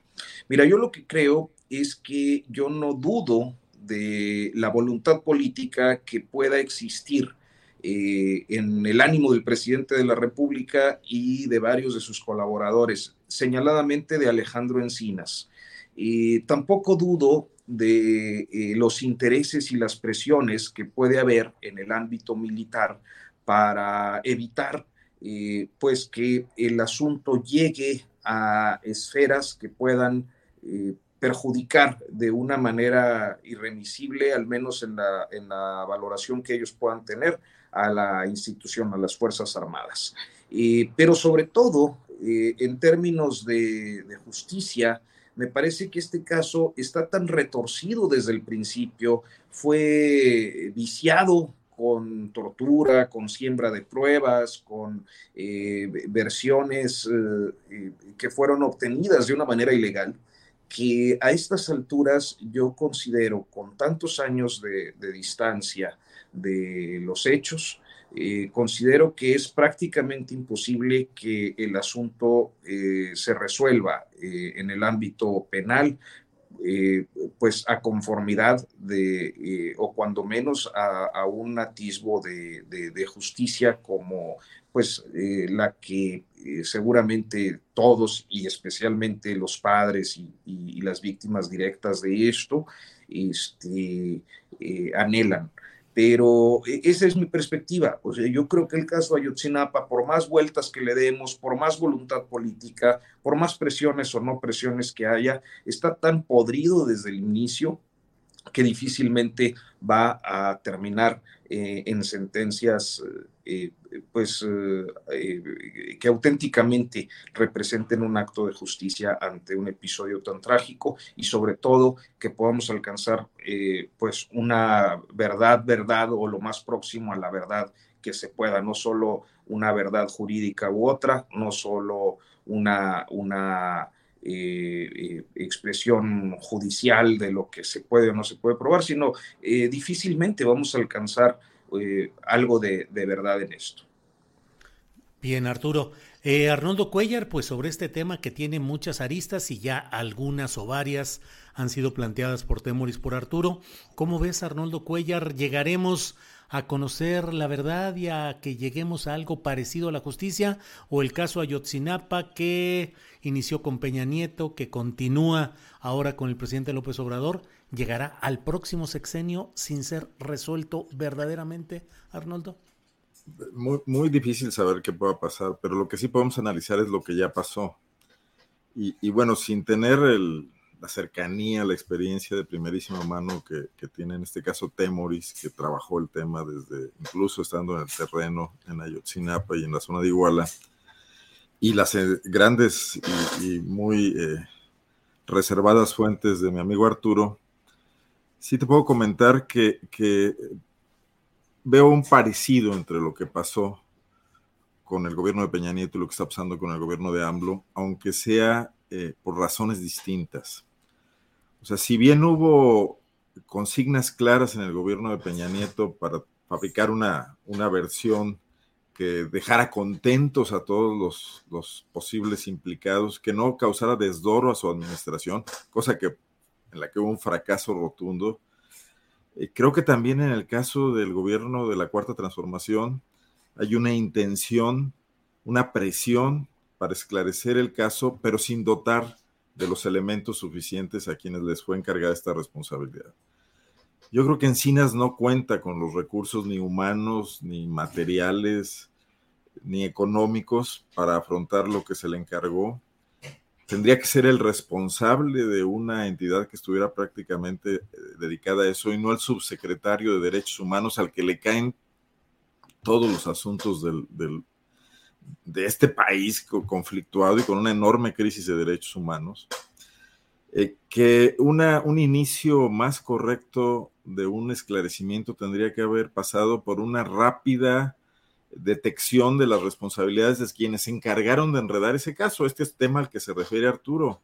Y los detenidos que eh, pisaron la cárcel cuatro años después de, que llegara al poder este gobierno, tendrían que haber estado ahí desde el primer año de ser posible, porque eso hubiera empezado a, deshacer ese nudo, ¿no? Y uno de ellos tendría que haber sido Enrique Peña Nieto, porque eh, Murillo Karam no era un fiscal autónomo, era un procurador que tomaba acuerdos con Enrique Peña Nieto y que seguramente, aunque él no lo quiera decir, como Rosario Robles nunca quiso decir de dónde provinieron, provinieron las instrucciones para las maniobras que ella llevó a cabo con el presupuesto federal, pues ahí había un, había un hilo conductor, ¿no? Que se podía haber seguido en un, en un acto de justicia eh, restaurativa de los responsables de haber negado en primera instancia la justicia a las víctimas, ¿no? Después vendría lo más difícil, que es el esclarecimiento, esto que aún no ocurre, pero ahorita está enredado el esclarecimiento con las responsabilidades de quienes complicaron el caso, lo cual está siendo aprovechado por todo este sicariato periodístico político que está a la espera de los errores de la 4T y que ni siquiera tienen que esperar mucho porque están ahí a flor de, piel los errores que se cometen todos los días, como el tema de las capturas de pantalla que está siendo usado para desacreditar todo cuando es solo una parte del tema, pero que al ser presentado como se presentó, o esta plática que reseña el New York Times, eh, que de ser cierta es francamente una muestra fehaciente de, de la incapacidad para resolver el caso de, Encinas pidiéndole a Cerón que, que, por favor les dé algo, le suelte algo y ofreciéndole a cambio eh, beneficios, ¿no? Eh, esto ocurre ya cuando la presión política está encima, cuando estamos en el cuarto año, cuando López Obrador quiere mostrar algo, dar algún resultado y baja la presión a quienes son los encargados del caso. Yo creo que Encinas es un político de los que tenemos en este país, quizás de los más... Eh, honestos, sanos, eh, un tipo sin dobles agendas, pero tampoco está obligado a lo imposible y tampoco tiene todas las habilidades y capacidades para algo que, lo supera ampliamente, ¿no? Eh, entonces me parece que en este caso ya, ya, ya cayeron en una situación donde no veo cómo salgan de ella y cómo puedan reencauzar la situación. La otra cosa que no abona es el fiscal que tenemos, del que yo creo que ya, ya no podemos decir más de lo que hemos dicho aquí, Julio. Digo, es un enorme obstáculo, un, viejo abogado de lo más rancio del sistema político priista, colaborador además del panismo, que, que, probablemente ni siquiera esté actualizado en los temas de las reformas que se han hecho en este país para atender el, eh, el tema penal, acusatorio, etcétera y que además es soberbio y que está en una etapa de senilidad, si no personal, si política, pues es ahí un enorme tapón para cualquier eh, conducto, ¿no? Eh, la forma en que ha hecho las cosas, lo que hoy sabemos del apresuramiento en la detención de Murillo, bueno, apresuramiento relativo, porque yo estoy diciendo que debieron haberlo apresado desde el primer año, ¿no? Pero bueno, en, referencia al armado del caso, ¿no? Entonces, esa pregunta que me haces de si creo que algo va a pasar, me parece muy difícil contestarla creo que lo más fácil es lo que, lo que plantea Arturo, pero eso tiene graves responsabilidades que, que, hoy también se trasladan al gobierno de la Cuarta Transformación. Bien, Arnoldo. Eh, Temoris Greco, otra de las batallas intensas que se están librando es la que se refiere al futuro, a la suerte del Instituto Nacional Electoral. En este campo de batalla ya está la Comisión Nacional de Derechos Humanos con una postura que le está siendo muy criticada por los opositores a esta línea política e ideológica. La propia Iglesia ha expresado su rechazo a los términos o algunos términos de esta propuesta de reforma electoral y eh, todo el conglomerado opositor eh, que se puede llamar Unidos pues están convocando a una marcha en próximos días. ¿Qué opinas de esta batalla por o contra el INE, Temoris? Mira, nada más este, un último comentario sobre, sobre lo pasado. Algo que no se está mencionando es que eh, eh, la conversación que tuvo Encinas con Tomás Cerón en Israel eh, fue filtrada al diario New York Times. confirmé ayer con, con, una fuente muy cercana a Encinas y me dijo que ellos no lo hicieron, y que más bien sospechan de espionaje. Ah. Y, o sea, espionaje al subsecretario de Gobernación en Israel, ni siquiera en México.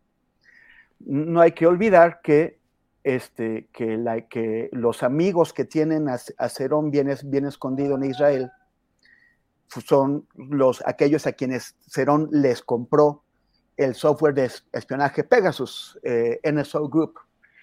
Pero, pero también me, me señalaban que Cerón no queda bien parado en, estas, en, en esta parte filtrada de las conversaciones. Entonces, que posiblemente tampoco fue él quien lo filtró. Entonces, bueno, es una cosa, una pelotita interesante que queda ahí que vamos a tener que averiguar, pero pues sigue el tema del espionaje y que nadie se lo está tomando en serio. Este, en, cuanto a la pregunta que hiciste, Julio, pues bueno, ni los, ni la iglesia, ni la Comisión de los Derechos Humanos tienen por qué meterse en este tema. O sea, que el, de, por, qué, ¿de qué rol es ese? O sea, la, Comisión Nacional de los Derechos Humanos tiene que proteger a las y los ciudadanos mexicanos ante los abusos del poder, ante los abusos de las autoridades. No tiene por qué convertirse en un actor que está debatiendo y, haciendo recomendaciones sobre un tema que además es, completamente ajeno a su materia, que es el electoral. De la misma forma, la iglesia, por ley, no tiene por qué meterse en temas políticos. ¿Qué hacen ellos haciendo estas críticas? Eh, hay una separación eh, eh, entre iglesia y Estado en un, en un régimen secular, laico como el que vivimos, en el que ellos no tienen por qué meterse. Y, no los queremos en política, que, que ejerzan su culto con libertad, está muy bien, como cualquier otra fe religiosa en México, pero que no se metan. El tema de lo de que, se convocó a esta marcha, pues es la búsqueda, la búsqueda que traen por una narrativa que permita que unidos, unidex, unidax, o como se pronuncie eso, pues realmente se pueda unir, o sea, algo que los, que los, eh, que, que, que, supere todas sus diferencias y que permita no solamente que entre ellos se unan, sino que puedan apelar a la sociedad. Y si van a lograr apelar a cierta sociedad, la que saldría a marchar de todos modos, la que si los convoca frena sale a marchar porque quieren manifestar su descontento legítimamente con este gobierno y que si no tienen un tema por acá, entonces les, están ofreciendo otro tema. Pero la verdad es que es otro de esos asuntos, pues muy ajenos a, a lo que la mayoría de la gente quiere, eh, eh, le preocupa, ¿no? La mayor parte de la gente se preocupa por la seguridad, por la economía, por, por lo que van a comer, por cómo impactan todas estas decisiones. Eh, a mí sí me parece muy importante, o sea, yo querría que la mayor parte de la sociedad se involucrara en la discusión sobre qué es lo que queremos que sea el órgano electoral y, cómo, y cómo queremos realizar nuestras elecciones. Pero cuando es una, una cuestión tan oportunista como esta, que están buscando cualquier asunto para convocar, pues no van a llegar muy lejos. Eh, después yo creo que eh, seguiremos discutiendo más a profundidad el tema de, de, la reforma electoral. Bueno, pero esto no creo que vaya muy lejos. Bien, Temoris. Arturo Rodríguez, ¿qué percepción tienes sobre este curso de pues esta batalla que se está dando ya, unos a favor y otros en contra de las reformas electorales. Em, la CNDH, la Iglesia, Unidos o como se pronuncie, ahí están ya en el escenario. Mm, ¿Cuáles son las perspectivas? ¿Qué es lo que ves, Arturo Rodríguez? Pues está muy reburujado, ya Temoris. Reburujado. Está muy reburujado. Dicen allá en la laguna, eh, Julio, es este, la estrategia del reburujo. Eh, esta eh, intromisión de la Fíjate que yo, yo tengo una impresión con, con algunas posiciones de, Rosario Piedra, este, que me parece, bueno, una, digamos, una lectura, pero siento que cuando empieza a caer de la gracia del Ejecutivo, cuando empieza a, a caer cada vez más y eso se puede porque no ha tocado un fondo, me parece, eh, de irrelevancia, suele meterse a la discusión pública con un asunto eh, de, que sea agradable a los ojos del señor presidente.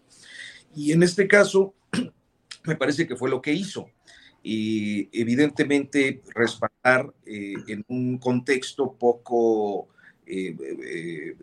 propicio para hacerlo, eh, emitir una recomendación materia de, derechos políticos electorales y hablando del sistema electoral, pues es algo que no solo falta a, la prudencia institucional, sino emite un ruido innecesario y golpea a, la Comisión de Derechos Humanos, que tendría que gozar de principalmente la estima ciudadana por eh, pues eh, cumplir con el papel que le toca cumplir y que además creo que en amplios sectores de la población no está suficientemente comprendido. Entonces se mete en una dinámica que no le, le toca y naturalmente provoca muchísimas eh, reacciones, entre otras esta de la Iglesia Católica, que no es la primera ni será la última ocasión en la que observemos a la Iglesia eh, pues asumiendo posturas eh, en, el terreno político y, abordando temas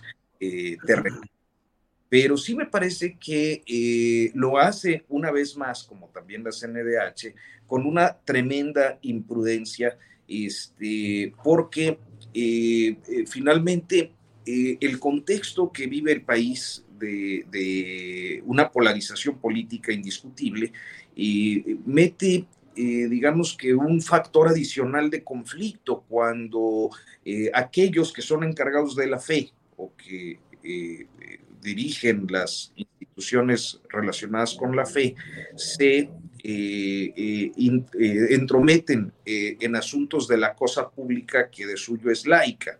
Y entonces, en un país tan religioso como el nuestro, eh, ese tipo de intromisión siempre eh, resulta pernicioso, resulta peligroso. Eh, hemos tenido al menos una guerra, y yo pensaría que más por ese tipo de intromisiones y por los conflictos que se detonan desde el Estado laico respecto a, la Iglesia. Entonces, es, un mal, un mal momento y, una mala decisión, creo, de los jerarcas católicos haberle entrado a este asunto. Y finalmente, creo que hay una, un, par de cosas que yo creo que eh, son muy válidas, independientemente de lo que eh, cada quien crea y, los eh, polos o, el polo con el que mejor se identifique.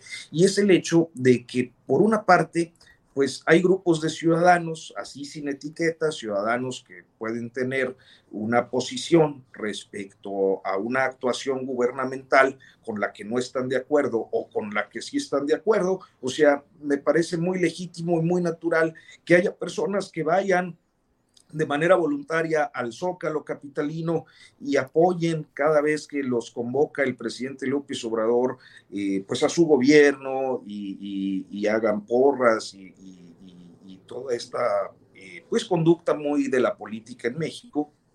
Este, como también me parece dable que haya quienes inconformes salgan a las calles y expresen su descontento. Eso es, es eh, no solo eh, parte de una democracia, es un derecho fundamental, ¿no? un derecho humano. Como por otra parte, creo que en el legislativo eh, eh, estamos sometidos a, a, un bombardeo de información y de posiciones que no permiten ver al ciudadano común en medio de la bruma lo que verdaderamente está en discusión en materia electoral. Entonces, partimos eh, todo el tiempo de presupuestos que tienen que ver con las interpretaciones y las posturas políticas. ¿El INE es malo o el INE es bueno? ¿Hay que defender al INE o hay que aniquilarlo? ¿Es mejor un sistema electoral de un modo o de otro? Pero eh, me parece que, perdón, se me cerró un poco la, la garganta, sí, bueno, no hay problema. Aquí te hacemos casita mientras, mientras pasa el momento. Pero bueno, el punto es ese. Creo que la discusión legislativa no es clara para los ciudadanos. Bien. Gracias, Arturo. Arnoldo Cuellar, sobre este tema que tiene también muchas aristas. Arnoldo, por favor. Bueno, tampoco es clara la, la, posición del gobierno con respecto a la cuestión de, de la reforma electoral, ¿no? Y yo creo que el presidente ha metido mucho el acelerador en criticar el, el, mal funcionamiento del INE, su encarecimiento de cualquier tipo de operación, las consultas, etcétera, los altos sueldos de los magistrados y no se ha centrado en, el tema, digo, el INE no lo ha hecho todo mal. Hemos tenido transiciones pacíficas desde el año 2000, desde 1994. Eh, sin duda hay muchas áreas, eh, ahora sí que de oportunidad mejorables, hay muchas críticas a esa eh, aristocracia electoral que se ha entronizado en el INE y que, y que también nos sale carísima en muchos sentidos, ¿no? un poco como, como, como pasaba, por ejemplo, con los empresarios, eh, que siempre presumían de que ellos sí sabían cómo administrar y el gobierno no. Y cuando llegaron al gobierno, se dedicaron a hacer negocios con el erario público. En Guanajuato pasó, en Nuevo León pasó. Eh, muchos empresarios ya no dejan la política porque les va mucho mejor ahí que, en sus empresas, ¿no? Eh, habría que ver cómo se desempeñan esta, esta aristocracia del INE si los mandaran, por ejemplo, a la comisión especial del caso Ayotzinapa, a ver si logran hacer lo mismo y, no precisamente con esos altos sueldos. Pero este tema está difuminado, como bien señala Arturo, y, entonces estamos ya en una cuestión de si el INE va a desaparecer y va a regresar la elección a la Secretaría de Gobernación o no, lo cual es aberrante. Eh, pero entonces estamos eh, evitando el análisis que podría contribuir en algo a un sistema electoral mejor que el que tenemos, que evite el dinero negro en las campañas, que evite lo que subsiste de la compra del voto, que, es una de las razones de ese dinero negro, que evite la utilización de los cargos públicos para hacer propaganda anticipada, que evite el hecho de que los eh, eh, gobiernos, por ejemplo, ahora que pueden reelegirse los alcaldes, estén pensando 24 horas y durante tres años en el tema electoral y no en la solución de los problemas que enfrentan sus comunidades. Todo eso va a quedar de lado por esta forma en que López Obrador tiene de afrontar las situaciones, de elevar el tono, de encarecer la apuesta y de convertirlo todo en, un avance de un hipotético movimiento revolucionario, transformador, reformista, etcétera. Ya no sé bien qué es, contra una masa reaccionaria, ¿no? Y resulta que estamos en el peor de los mundos porque ni el movimiento está transformando mucho, los reaccionarios están volviéndose medio demócratas, algunos de ellos, y feministas, y ahora hasta defienden a los a las víctimas de desaparición, etcétera, y a los niños con cáncer y todo este asunto, esta enorme amalgama de, situaciones donde, donde lo único que nos queda claro es que es una guerra de trincheras, que además eh, el presidente con, con un sentido táctico, está llevando hasta el final porque sabe qué es lo que va a estar en disputa en el, en el 2024, ¿no? Que es su propuesta o la otra que no acaba de definirse, pero que es reaccionaria, que según él, pues, pero que sí ciertamente no tiene ninguna claridad con respecto a qué hacer frente a lo que hicieron mal, que fue muchísimo, entre otras cosas, los, defectos del INE, en buena medida, también esto se me pasaba a decirlo, pero pervertido por ese reparto de cuotas partidistas y, también lo que está resultando eh, deficiente, que es muchísimo en el gobierno de Andrés Manuel López Obrador. Bien, gracias Arnoldo. Em, Temoris Greco, em, el presidente de la República ha lanzado un reto a Sergio Sarmiento para que si le demuestra de alguna manera que hay un pacto o acuerdo con el cártel de Sinaloa, dice el presidente que él renuncia. Esto en una cascada de comentarios que pretenden ubicar la reciente visita a Badiraguato, eh, sin prensa, sin imágenes, como una especie de confirmación de una tendencia de trato especial o de acuerdos, según esto, con narcotraficantes en Sinaloa. ¿Qué opinas de todo esto, Temoris? Bueno, es un terreno muy espinoso. A mí me parece que, eh, que no se pueden sacar conclusiones sin tener más elementos, porque nos quedamos, como dices, es una visita que se hace sin testigos y, de, la, y de la que solamente tenemos que conformarnos con la versión de, del protagonista que es el presidente. Pero entonces no se puede afirmar una cosa ni otra. Y, yo, no sé, me, parece muy peligroso especular, porque es eh, alimentar eh, la polarización. Porque creo que en este momento cualquier especulación es algo que tiene un, trasfondo de, intención política. Obviamente quienes intentan hallar por dónde destruir la popularidad del presidente, van a intentar eh, eh, presentar esto como una evidencia, como una pistola humeante que, que demuestra la complicidad con el narcotráfico. Pero por el otro lado, tampoco sabemos qué es, qué es lo que está pasando ahí. ¿Por qué la atención especial a, esa región?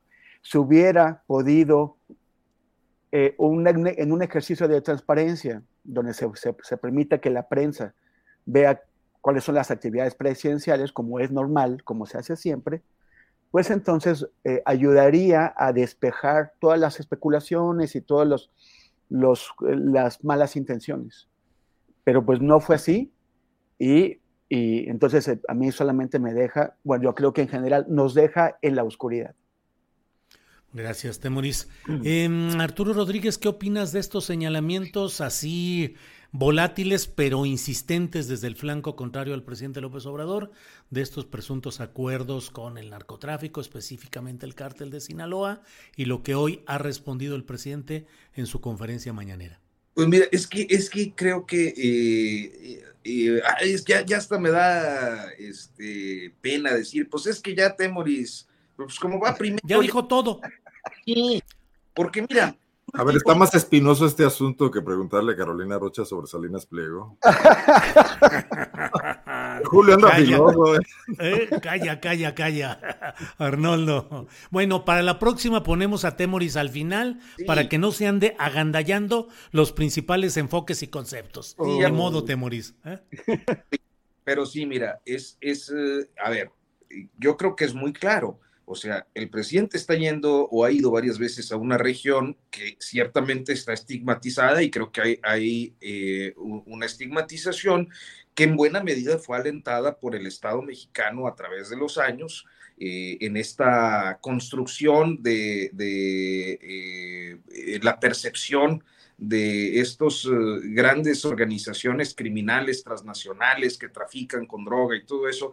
Eh, eh, ya lo he dicho en otras ocasiones, también sé que no es muy popular, este, porque nos gustan más las narcoseries y nos gustan más las historias de aventura, pero honestamente yo dudo mucho de que una bola de palurdos y letrados serranos, eh, sean capaces de evadir eh, los sistemas financieros transnacionales, de corromper las fronteras internacionales y traficar con toneladas y toneladas de drogas y de dinero de un lado a otro, este, cuando honestamente pues eh, conozco a muchísimos profesionistas que se las ven negras para su declaración mensual.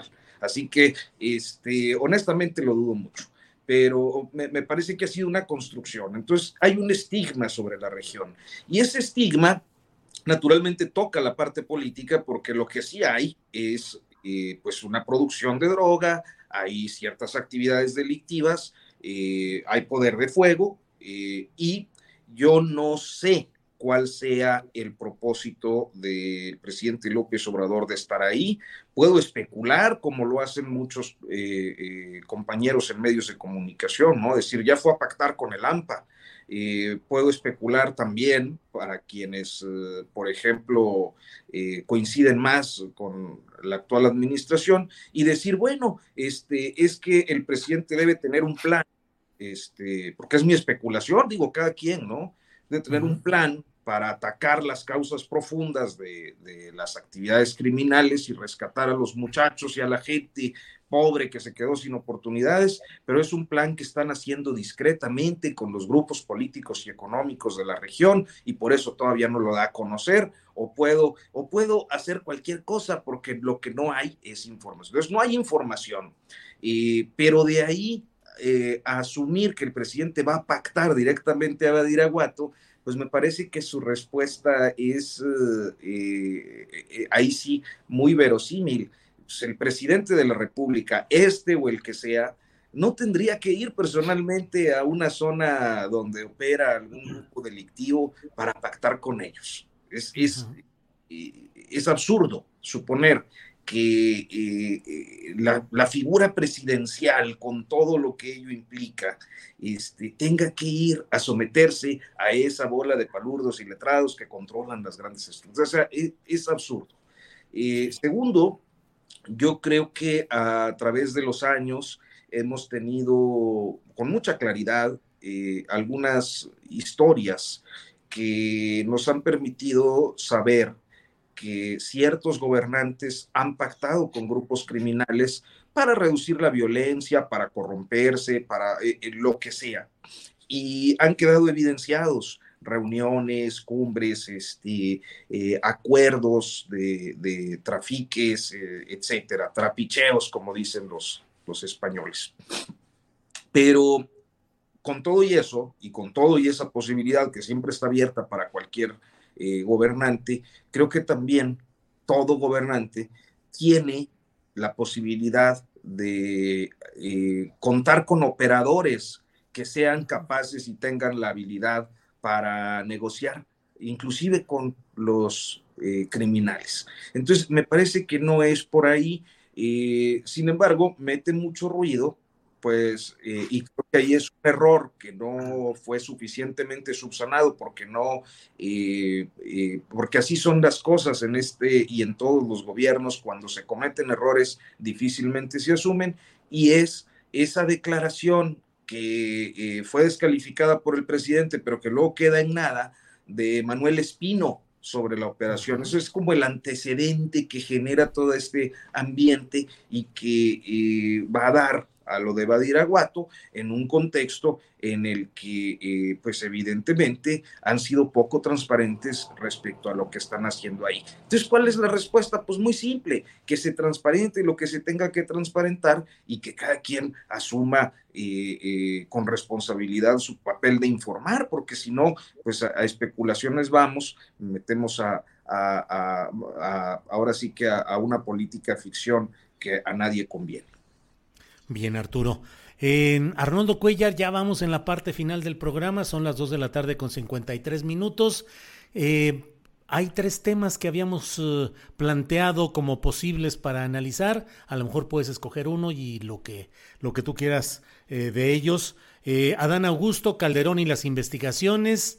la relación México-Brasil. Ahora Bolsonaro no reconoce explícitamente el triunfo de Lula da Silva, tampoco lo rechaza y dice que seguirá la constitución, que los, la ruta constitucional, lo cual pues es el mayor acercamiento. Pero ya su jefe de la oficina presidencial ya dijo que tiene instrucciones para iniciar el proceso de transferencia de poder a Lula. En fin, está lo de Lula Brasil, está lo de Adán Augusto o cualquier tema. ¿no? Voy a regresar a Badiraguato.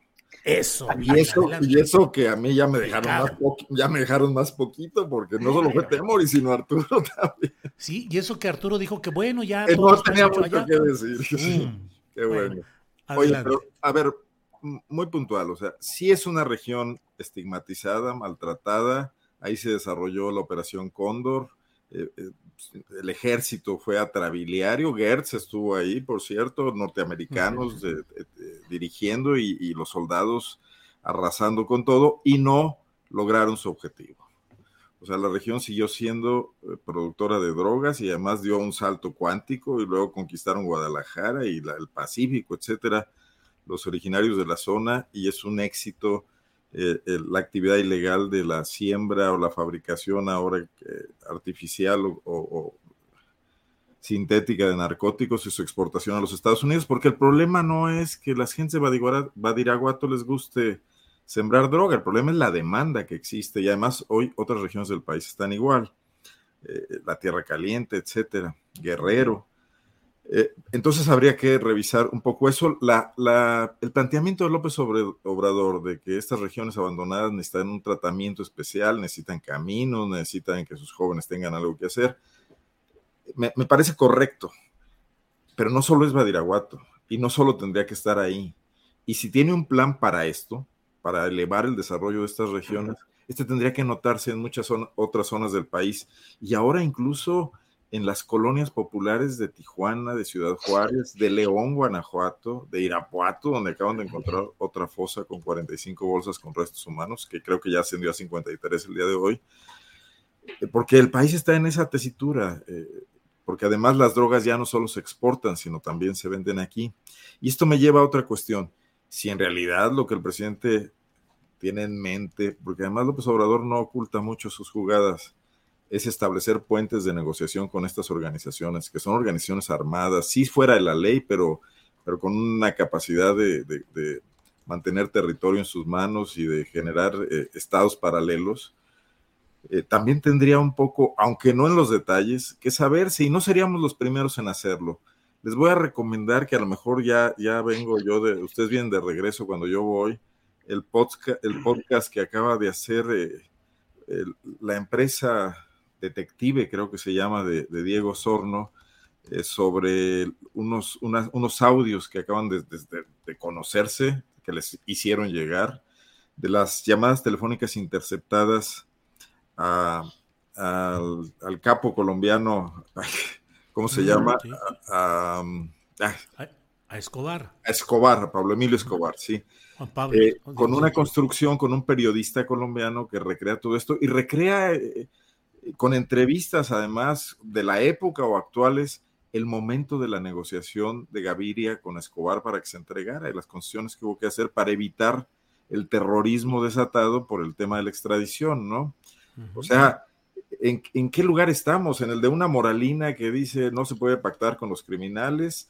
porque también criminales eran los, eh, para el Estado colombiano, los guerrilleros, o también eran para, para el Estado mexicano la Liga 23 de septiembre, y al final de cuentas hubo que hacer reformas y hubo que hacer eh, este, amnistías, etcétera, para tratar de evitar que una violencia se, se convirtiera en, en callejones sin salida, ¿no? pero también es algo pues que en un momento de polarización como el que se vive va a generar lo que está pasando con el INE, exactamente, que nadie entre a los detalles y que todo el mundo hable del narcopresidente o del presidente pacificador. Entonces, también deberíamos un poco abrir la mente a posibilidades que hasta ahora el Estado mexicano no se ha planteado. Bien, Arnoldo. Eh, Temoris, pues nos quedan unos tres minutitos, dos minutitos por piocha eh, y aquí sí que es por piocha de adeveras. Entonces, eh, por favor, el tema que quieras al final. Eh, yo no, yo soy indio lampiño totalmente. yo me, es que me estoy puliendo los colmillos porque hay, hay, hay, una, hay una persona que está insistiendo en que soy un vampiro. ¿Un vampiro? en, el, chat sí, ya van varias veces que dice, es un vampiro, no me engaña, aunque se limpie los colmillos. Y yo igual digo, igual sí. Sí, este, sí lo, sí lo, sí, lo, sí lo consigo. Pero bueno, si no, si no lo logro, pues ya ni modo. Eh, dos cosas. Uno, este, o sea, sobre lo de Brasil hay tanto que decir, no, no sé, es, es, hay que celebrar que el campo democrático se unió para impedir eh, eh, la victoria de, de, Bolsonaro, para dársela a Lula. O sea, no es una victoria de la izquierda en realidad, es una victoria, una victoria que va desde la, izquierda a la izquierda de, de Lula hasta el centro derecha porque Bolsonaro estaba realmente amenazando eh, eh, los, los, principios de justicia, de división de, poderes eh, democráticos y también la Amazonía y muchas más cosas. Y, y, eso provocó que mucha gente se juntara alrededor de Lula en contra de la ultraderecha, a pesar de lo cual la ultraderecha obtuvo prácticamente la mitad de los votos. O sea, tuvo 58 millones de votos apoyando a un tipo que yo no, o sea, el, recuento de tropelías de Bolsonaro es alucinante. Ah, y también que eh, Bolsonaro, siendo pues un machito típico, prototípico bravucón, eh, que dispuesto a, enfrentarse con quien sea, tardó 48 horas en reconocer su, su, derrota. 48 horas en las que se fue a la cama, no tomaba llamadas de nadie, sus simpatizantes estaban eh, pues esperando que les dijera algo, sobre todo esto, yo creo que, que, muchos de ellos estaban esperando que los convocara la rebelión, estaban pidiendo la intervención de las Fuerzas Armadas, que dieran un golpe de Estado, estaban e incluso ante la ausencia del líder, le hicieron fake news a su líder, o sea, inventaron eh, eh, carátulas de periódicos, las, las fabricaron en donde Bolsonaro aparecía denunciando fraude electoral y convocando a las Fuerzas Armadas a, dar el golpe de, Estado. O sea, tan vacíos estaban de liderazgo que le hicieron fake news a su, a su, a su jefe, eh, porque, porque el tipo era incapaz de dar la cara. O sea, el machito se escondió, hizo berrinche y no, no fue. Entonces, ella efectivamente no ha, no ha reconocido la, la victoria no ha querido hacerlo, pero al mismo tiempo ya dio, dio instrucciones a sus ministros, porque muchos de sus aliados le fueron abandonando, dio instrucciones a sus ministros de que cumplieran la constitución. En Brasil, a diferencia de otros países, Fernando Enrique Cardoso, un expresidente que por cierto apoyó a Lula, eh, dejó un, eh, establecido en las leyes muy al detalle cuál es el proceso de transición entre un gobierno y otro. Y es algo que, eh, que Bolsonaro tiene que cumplir, si no va a acabar en la cárcel. Entonces ya dio las instrucciones para cumplirlo. Y lo otro es sobre lo que decía Arnoldo hace un momento. Efectivamente, en, Colombia han tenido que, buscar formas, o sea, no solamente hubo un diálogo con, con, con Escobar, que acabó en un incumplimiento por parte de Escobar y en su muerte, pero que después llevó a, los paramilitares y también a las FARC a, caminos en los cuales esos diálogos no es que conduzcan a la inacción de la justicia, sino que conducen a una cosa que se llama justicia transicional, en el cual a cambio de verdad se conceden algunos beneficios, pero de todos modos tienen que pasar por la cárcel. En el caso de los paramilitares aceptaron la, extradición, en el caso de los, eh, de, los, de, de las FARC muchos de, sus jefes han tenido que pasar, que, que, aceptar, enfrentarse a los jueces para que, para que y ahora Gustavo Petro está llevando, o sea, Gustavo Petro quiere llevar la paz total, su proyecto es paz total para Colombia y para eso ha convocado a todo el mundo a dialogar y ya algo, esto incluye al Ejército de Liberación Nacional, pero también a varios grupos criminales que ya han mostrado su interés en, en, acogerse a este diálogo, que los va a llevar a la cárcel, tal vez no el tiempo que, que deberían cumplir, pero que sí va a permitir la pacificación del país.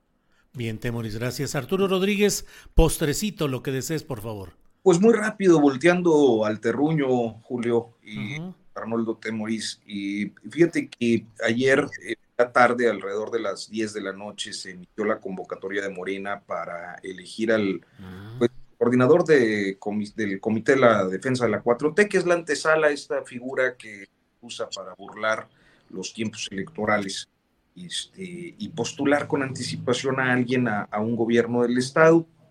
Y nada más quiero hacer varios apuntes. Eh, creo que es muy clara la definición de, Morena por el subsecretario aún de Seguridad Pública, Ricardo Mejía Verdeja. y se aplazó desde julio la realización de la encuesta, lo cual creo que tuvo, eh, es mi lectura, tuvo el propósito de dejarlo crecer un poco porque eh, pues llevaba muchos años allá en el estado de Guerrero, este, luego en la Ciudad de México, eh, antes también en la Ciudad de México, eh, entonces le dio este margencito para avanzar un poco.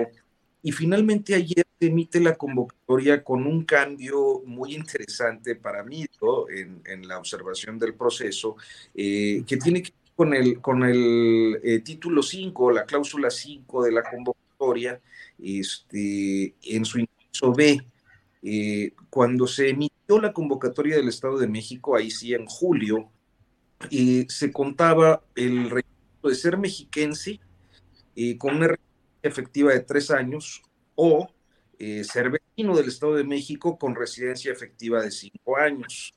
En el caso de Coahuila, se modifica la redacción y dice ser nacido coahuilense por o eh, tener una residencia mínima de, cinco años.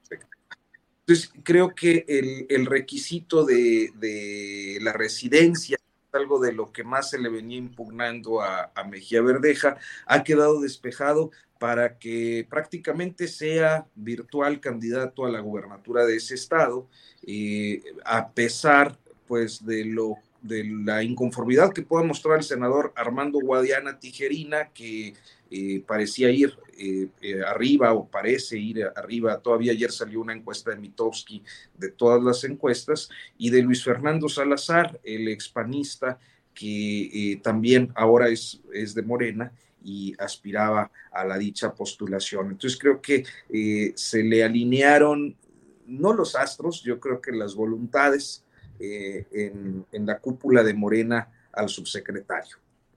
Vaya, Arturo, pues eh, ahora sí que un adelanto con conocimiento de lo que sucede por allá. Y Luis Fernando Salazar, ¿qué se supone? ¿Se mantendrá en Morena, en su nuevo partido, o es previsible algún tipo de divergencia, Arturo? Ay, pues mira, yo creo que hay cosas que se están eh, alineando todavía. Este, eh, el senador Armando Guadiana, por ejemplo, es muy cercano, eh, como, como el propio Monreal, a Dante Delgado. Entonces, una eh, situación o un escenario que yo no sé hasta dónde es posible, no sé si el, senador Guadiana tenga esa voluntad, es que decida irse por Movimiento Ciudadano y, contenderle a, Morena si no es el elegido, pero es un escenario.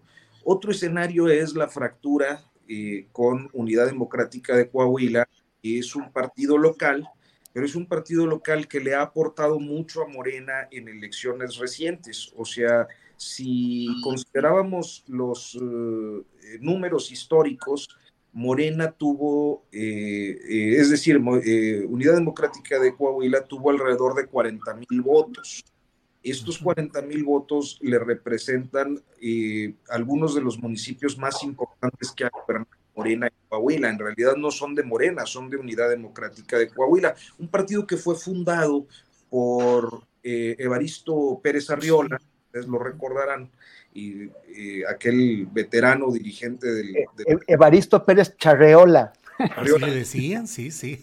Este, y su hijo es eh, eh, Evaristo Lenin Pérez Rivera, quien, pues digamos, se quedó con la, con la estructura o con la marca eh, entonces es una, una coalición que era importante para Morena y que en este momento también parece tener una nueva proximidad a Movimiento Ciudadano, que Movimiento Ciudadano no pinta, ha tenido como un 3%, pero y necesita una alianza grande para poder avanzar un poquito. Entonces, hay todavía cosas en definición, hay dos priistas que no parecen estar dispuestos a aceptar eh, eh, sin más eh, una imposición del gobernador Riquelme. Entonces, todavía estamos en estas semanas de estira y afloja, eh, como sigue siendo un poco en el Estado de México con lo de Ana Lilia Herrera Ansaldo, que parece que eh, todo indica va hacia Morena, gracias a los buenos oficios de Horacio Duarte, pero eso es otro, otro tema y otro estado. Eso, nos deja aquí picados el buen Arturo. Arnoldo Cuellar, sí. En, la, en el del Heraldo del sábado, platico más o menos cómo fue que, que se dio el primer encuentro entre Analia Herrera eh, con Delfina Gómez y que efectivamente Horacio Duarte es el que se ha especializado en atraer eh, opositores a la causa morenista desde 2017.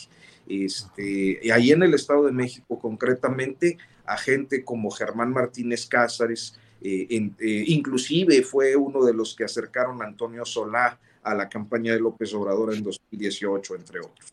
Entonces, es más la ruta. Gracias, Arturo. Eh, Arnoldo Cuellar, para cerrar ahora sí, postrecito, el final final, por favor. Tres temas muy puntuales y muy breves. El, nombre del podcast, que no lo dije, es Escape de la Catedral, este, sobre Pablo Escobar Gaviria y estos audios que se conocen ahora. Eh, nada más comentar también que eh, pues los sospechosos de la filtración de, esa reunión entre Encinas y Cerón, por lo, referencia a lo que decía Temoris, pues pueden ser el Estado de Israel, sencillamente, sus servicios secretos, o porque además eh, pues tienen cuitas con el Estado mexicano por el reconocimiento a la lucha palestina, etcétera. Incluso se ha, se ha dicho abiertamente, ¿no? Que no tiene por qué hacerle un favor a México en ese sentido. Y qué decir de que son los reyes del espionaje, digo, ahí se desarrolló Pegasus eh, por empresas privadas, pero muy vinculadas a los servicios del Estado, ¿no?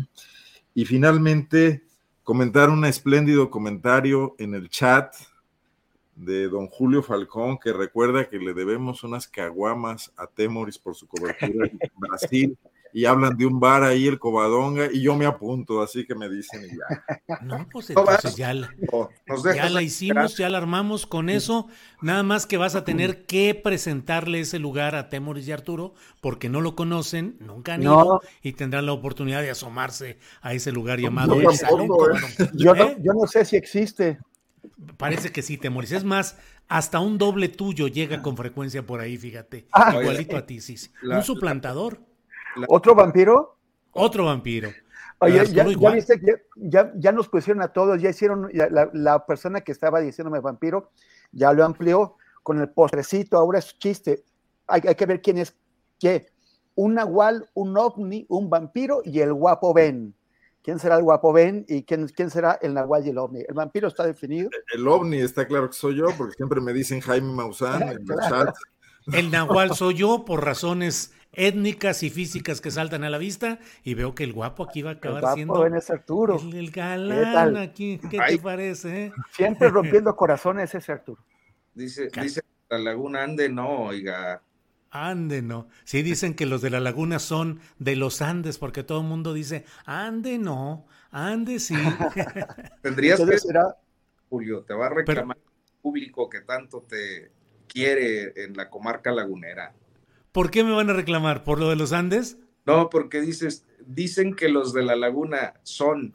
Ah, bueno, pues ya tantos años de de pata de perro y de ojos de perro que han dado por ahí para abajo. Mm. Pero quiero decirte que con el requisito de la convocatoria de Morena podría ser candidato, nada más tienes que ser nacido en Coahuila.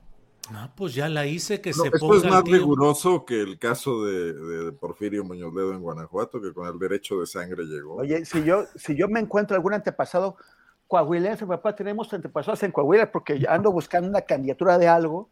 Ah, pues ya está esa antepasados en Coahuila? Sí. Ah, del lado materno, mira, ¿qué tal? De mi ah, pues abuela. Ya, armamos aquí y además ahí encontramos colchoncito ahí en el Coahuilense, mira, con Arturo Rodríguez. En el Coahuilense, en el Coahuilense eh, eh, estamos ávidos de que un día se anime a ir la mesa de periodistas de los martes a hacerla presencial, hombre. Órale, órale, eso estaría muy bien. los viáticos hablan, ¿eh? Sí, sí. ya, ya se le borró tantito la sonrisa, Arturo. Dijeron los Tigres del Norte, ¿verdad? Se te borró la sonrisa. Sí, se ya veremos, ya veremos. Así es. Eh, bueno. Bueno, pues muchas gracias. Ahorita es que me quedé pensando en esa canción de, Se le borró la sonrisa de los tigres, el chavo que y se hizo licenciado y no sé cuántas cosas. Oye, que somos la mesa de los monstruos, dice Rubí de Posada. De los monstruos, eso sí. De los, monstruos. Dicen, entran un, un ovni, un nahual, un vampiro y el guapo ven al cobadonga. Ándale, ándale, ya lo hicimos. Bueno, pues a los tres muchas gracias. Eh, Arturo, gracias Arturo. Gracias, Arnoldo. Gracias, Temoris. Gracias. y síganos en redes sociales. Así es, hasta luego, gracias. Bueno, son las 3 de la tarde con 14 minutos. Le comento solamente que el presidente de Brasil, el presidente de funciones, el señor Jair Bolsonaro, ha dado una breve conferencia de prensa, dos minutos y medio, digo más o menos dos minutos y medio, sin preguntas ni respuestas de la prensa. No ha aceptado explícitamente el triunfo de Lula da Silva, pero ha dicho que eh, él seguirá dentro del marco constitucional. Ha, em, ha, justificado las protestas de transportistas que han tomado varios, varios lugares carreteros en Brasil y ha dicho que provienen de la insatisfacción o el enojo social, pero convoca pues a que no hagan lo mismo que la izquierda y a que se mantengan en protestas que no afecten a la colectividad. Eh, pero por lo pronto el jefe de la oficina presidencial ha dicho que tiene ya instrucciones para comenzar el proceso de transferencia de poder hacia Lula da Silva. Bueno, pues sigue la batalla política en Brasil y bueno, pues vamos a seguir adelante. Nos vemos hoy a las 9 de la noche en una videocharla astillada y mañana de 1 a 3 de nuevo aquí en este programa. Gracias a quienes nos han seguido, gracias a la tripulación astillero y nos vemos mañana. Gracias, hasta luego.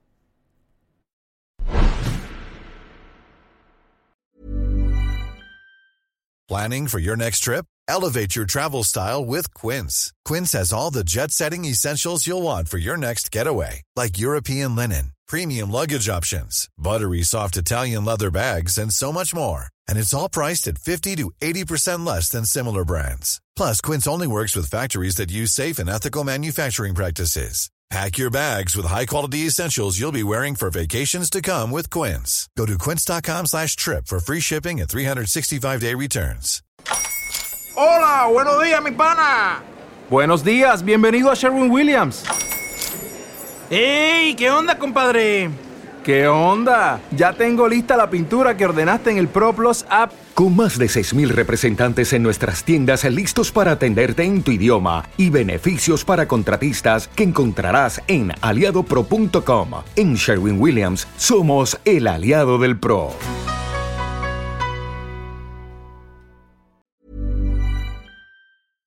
Para que te enteres del próximo noticiero, suscríbete y dale follow en Apple, Spotify, Amazon Music, Google o donde sea que escuches podcast. Te invitamos a visitar nuestra página julioastillero.com.